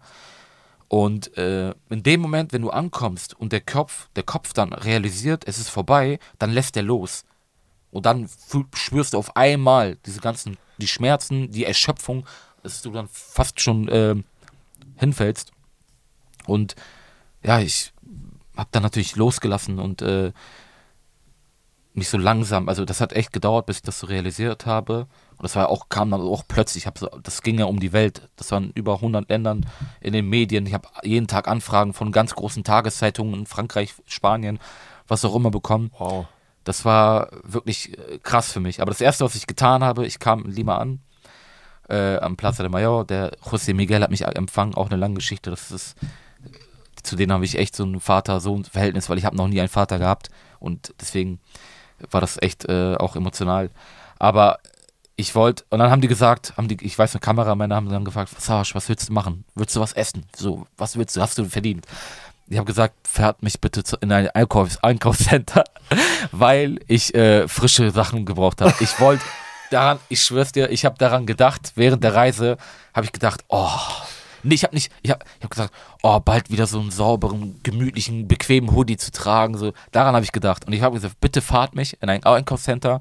Und dann bin ich, so wie ich war, in ein Geschäft reingegangen, habe mir dann äh, saubere äh, Unterwäsche geholt und saubere Kleidung gekauft, Socken.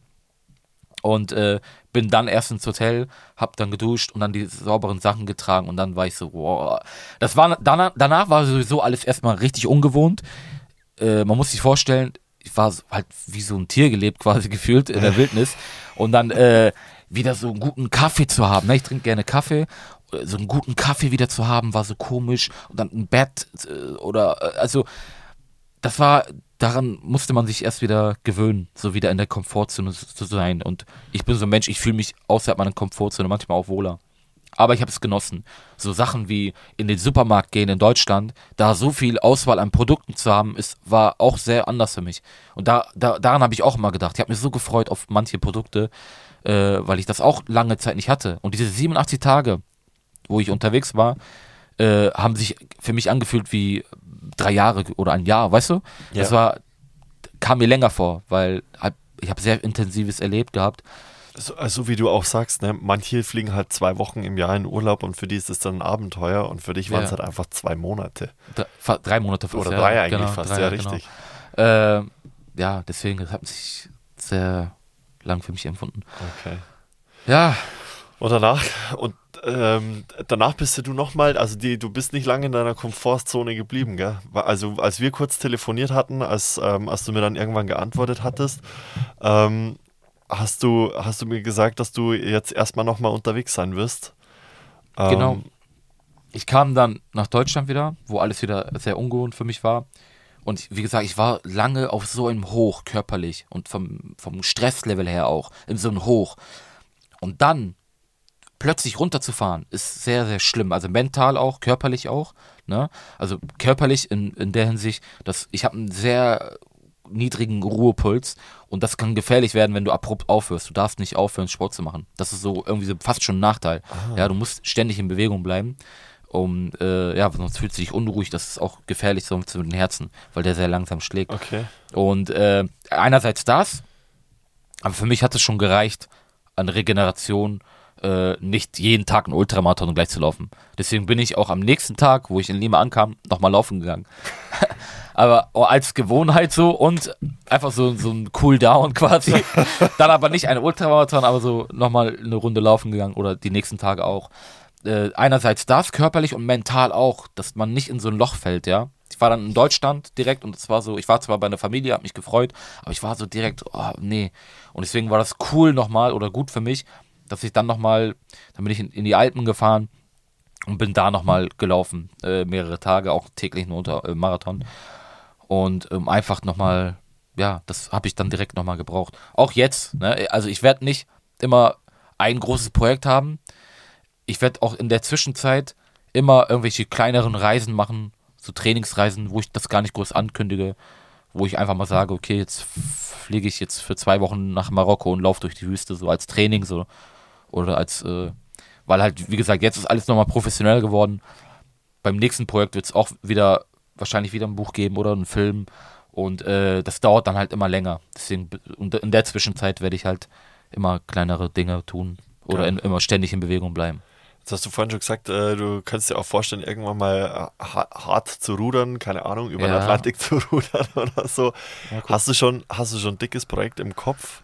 Willst du es überhaupt teilen? Ich auf keinen Fall werde ich das sagen, egal wie sehr ich dich mag, aber das ist so, ich sag, es ist, weil, es sind mehrere Gründe, weil es ist noch in der Planung, es ist ein, echt kompliziert, was ich vorhabe, äh, sehr kompliziert, deswegen ist es noch in der Planung, kann man nicht so, das wäre dumm, das zu sagen jetzt. Ja. Und es ist noch so weit hin, weg und äh, ich will es auch so ein bisschen auch nicht verraten, so. ja, hast schon recht. Ähm, und ich will halt auch nochmal jetzt, jetzt gerade mein Buch ist noch nicht draußen, von, mein Film ist noch nicht draußen über Peru und da will ich die Aufmerksamkeit natürlich da nicht wegnehmen, weil das ist mega, was ich da noch zeigen kann. Ja. Das ist auch das Schönste an so einem Buch, einem Film, weil das, was ich da erlebe und das Abenteuer, ich kann die Menschen richtig mitnehmen. Das war immer mein Wunsch. Deswegen sollte es immer mal so einen coolen Film geben, weil ich die Menschen richtig mitnehmen möchte. So.